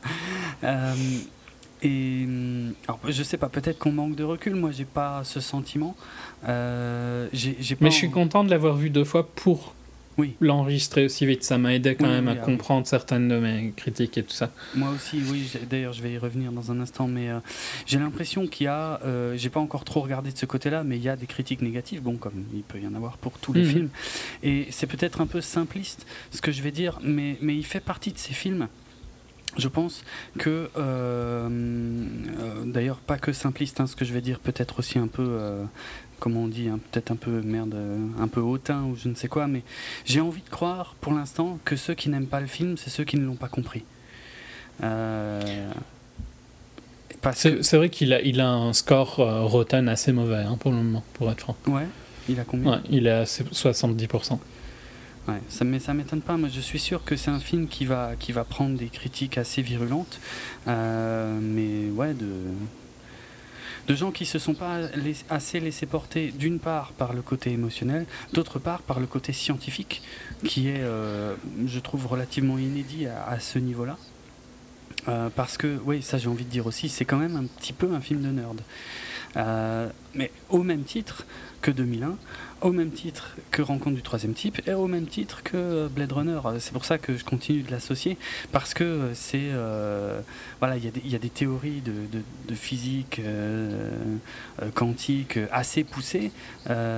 Sans non plus. Enfin, ouais, moi, ça, je suis un peu moins d'accord que toi. Sur, sur ce côté-là, tu vois, je trouve qu'il y a beaucoup de blabla pour faire un peu intelligent. Ah, moi- Mais on y moi- reviendra moi, à ce moment-là, je pense, Moi, je parce que, ce- Tout est justifié, tout est. Et on, on, on te sert pas toutes les théories sur un plateau non plus. D'ailleurs, moi je trouve qu'il faut un certain background pour pouvoir euh, apprécier et comprendre certaines choses euh, qui sont dites ou montrées dans le film. Hmm. Et euh, c'est. Ouais, c'est- je suis pas d'accord. là. Mais Ok. euh, je, je trouve même pas que c'est important en fait, ça, tu vois. Ah, pour moi, je ça trouve- l'est énormément. Pour moi, le film, il- c'est pas sur ça qu'il est fort, quoi. Euh. Et c'est même, tu vois, j'a- j'aurais même aimé moins d'explications parce qu'en fait, les explications créent, euh, créent des problèmes, à mon sens. Ah, pas pour moi. Mais euh, enfin, on, on, on en parlera dans la partie spoiler parce que c'est trop loin Ouais, dans ouais, le film. sûr. Mais pour moi, tout se tient. Et ça peut être difficile à, à appréhender, mais je... c'est pour ça que je dis que c'est un film de nerd, pour le coup. Et, et justement, les, les films. Mais ouais, c'est là où je suis pas d'accord. Parce qu'à mon avis, tu vois, des vrais scientifiques trouveront sûrement des, des trucs à dire. Ah, il y a de quoi dire, mais je veux dire, euh, pourquoi pas, mais après, euh, c'est pas. euh, Ah, ouais, enfin, je peux pas trop en dire, mais je- encore une fois, des, des vrais scientifiques, ça veut dire quoi? Ceux qui ont bossé sur le film, c'est pas des vrais scientifiques? Si, si, mais tu vois, comme pour Gravity, il y avait plein de gens qui avaient dit tout ce qui n'allait pas dans Gravity, Voilà, et je bah. trouve que c'était pas important. Bah, c'est pareil là. Les rares trucs. Ah, mais c'est ce que j'ai dit, c'est pas important. Ça- Ah, je m'en fous que ce ça. soit vrai ou pas, tu vois.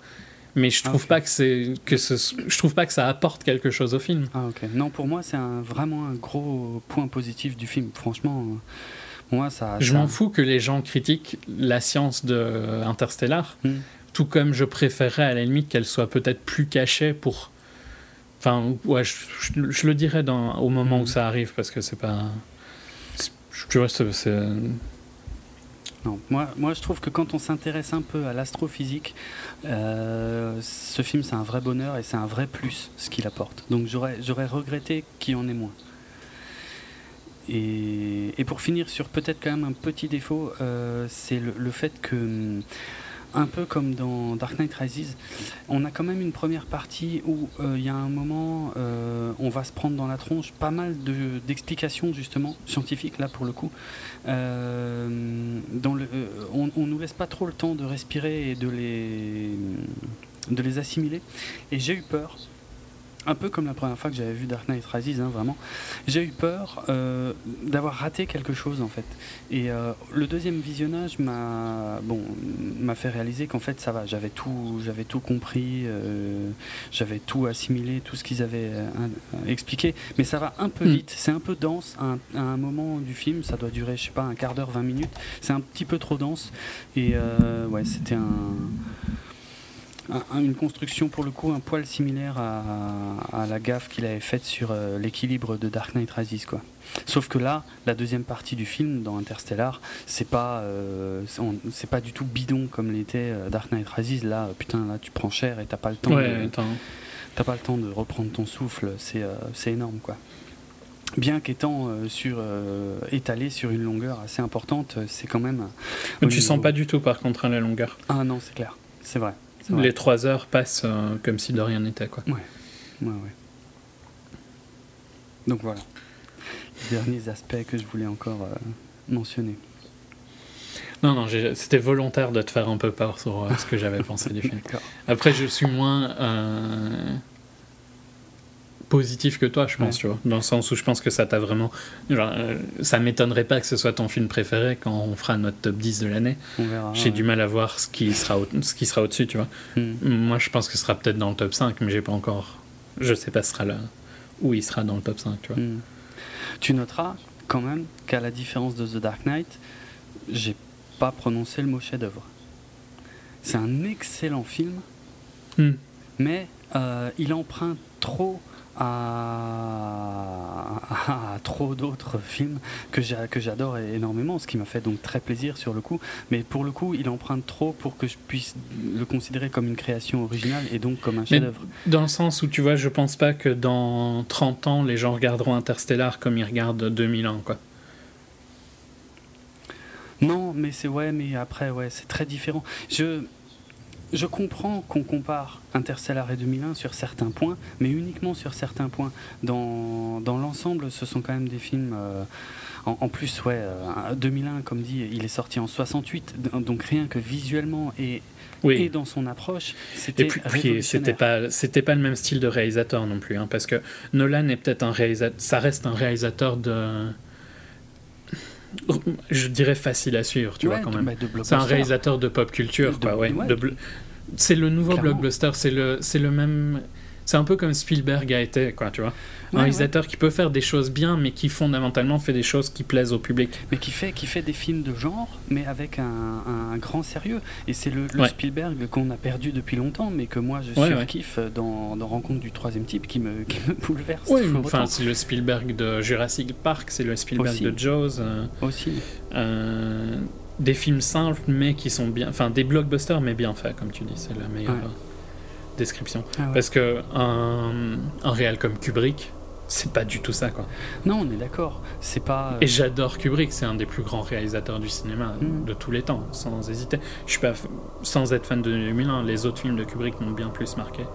Euh, mais ouais, voilà. Enfin, c'est pas le même c'est pas le même réalisateur. Et quand je le vois un peu traité à ce même niveau là je trouve que c'est un peu exagéré. Ouais je trouve aussi ceux qui se paluchent sur euh, Nolan euh, en tant que film enfin réalisateur de films d'auteur euh, non c'est du blockbuster. Du très bon blockbuster de l'excellent blockbuster mais c'est du blockbuster. On est d'accord.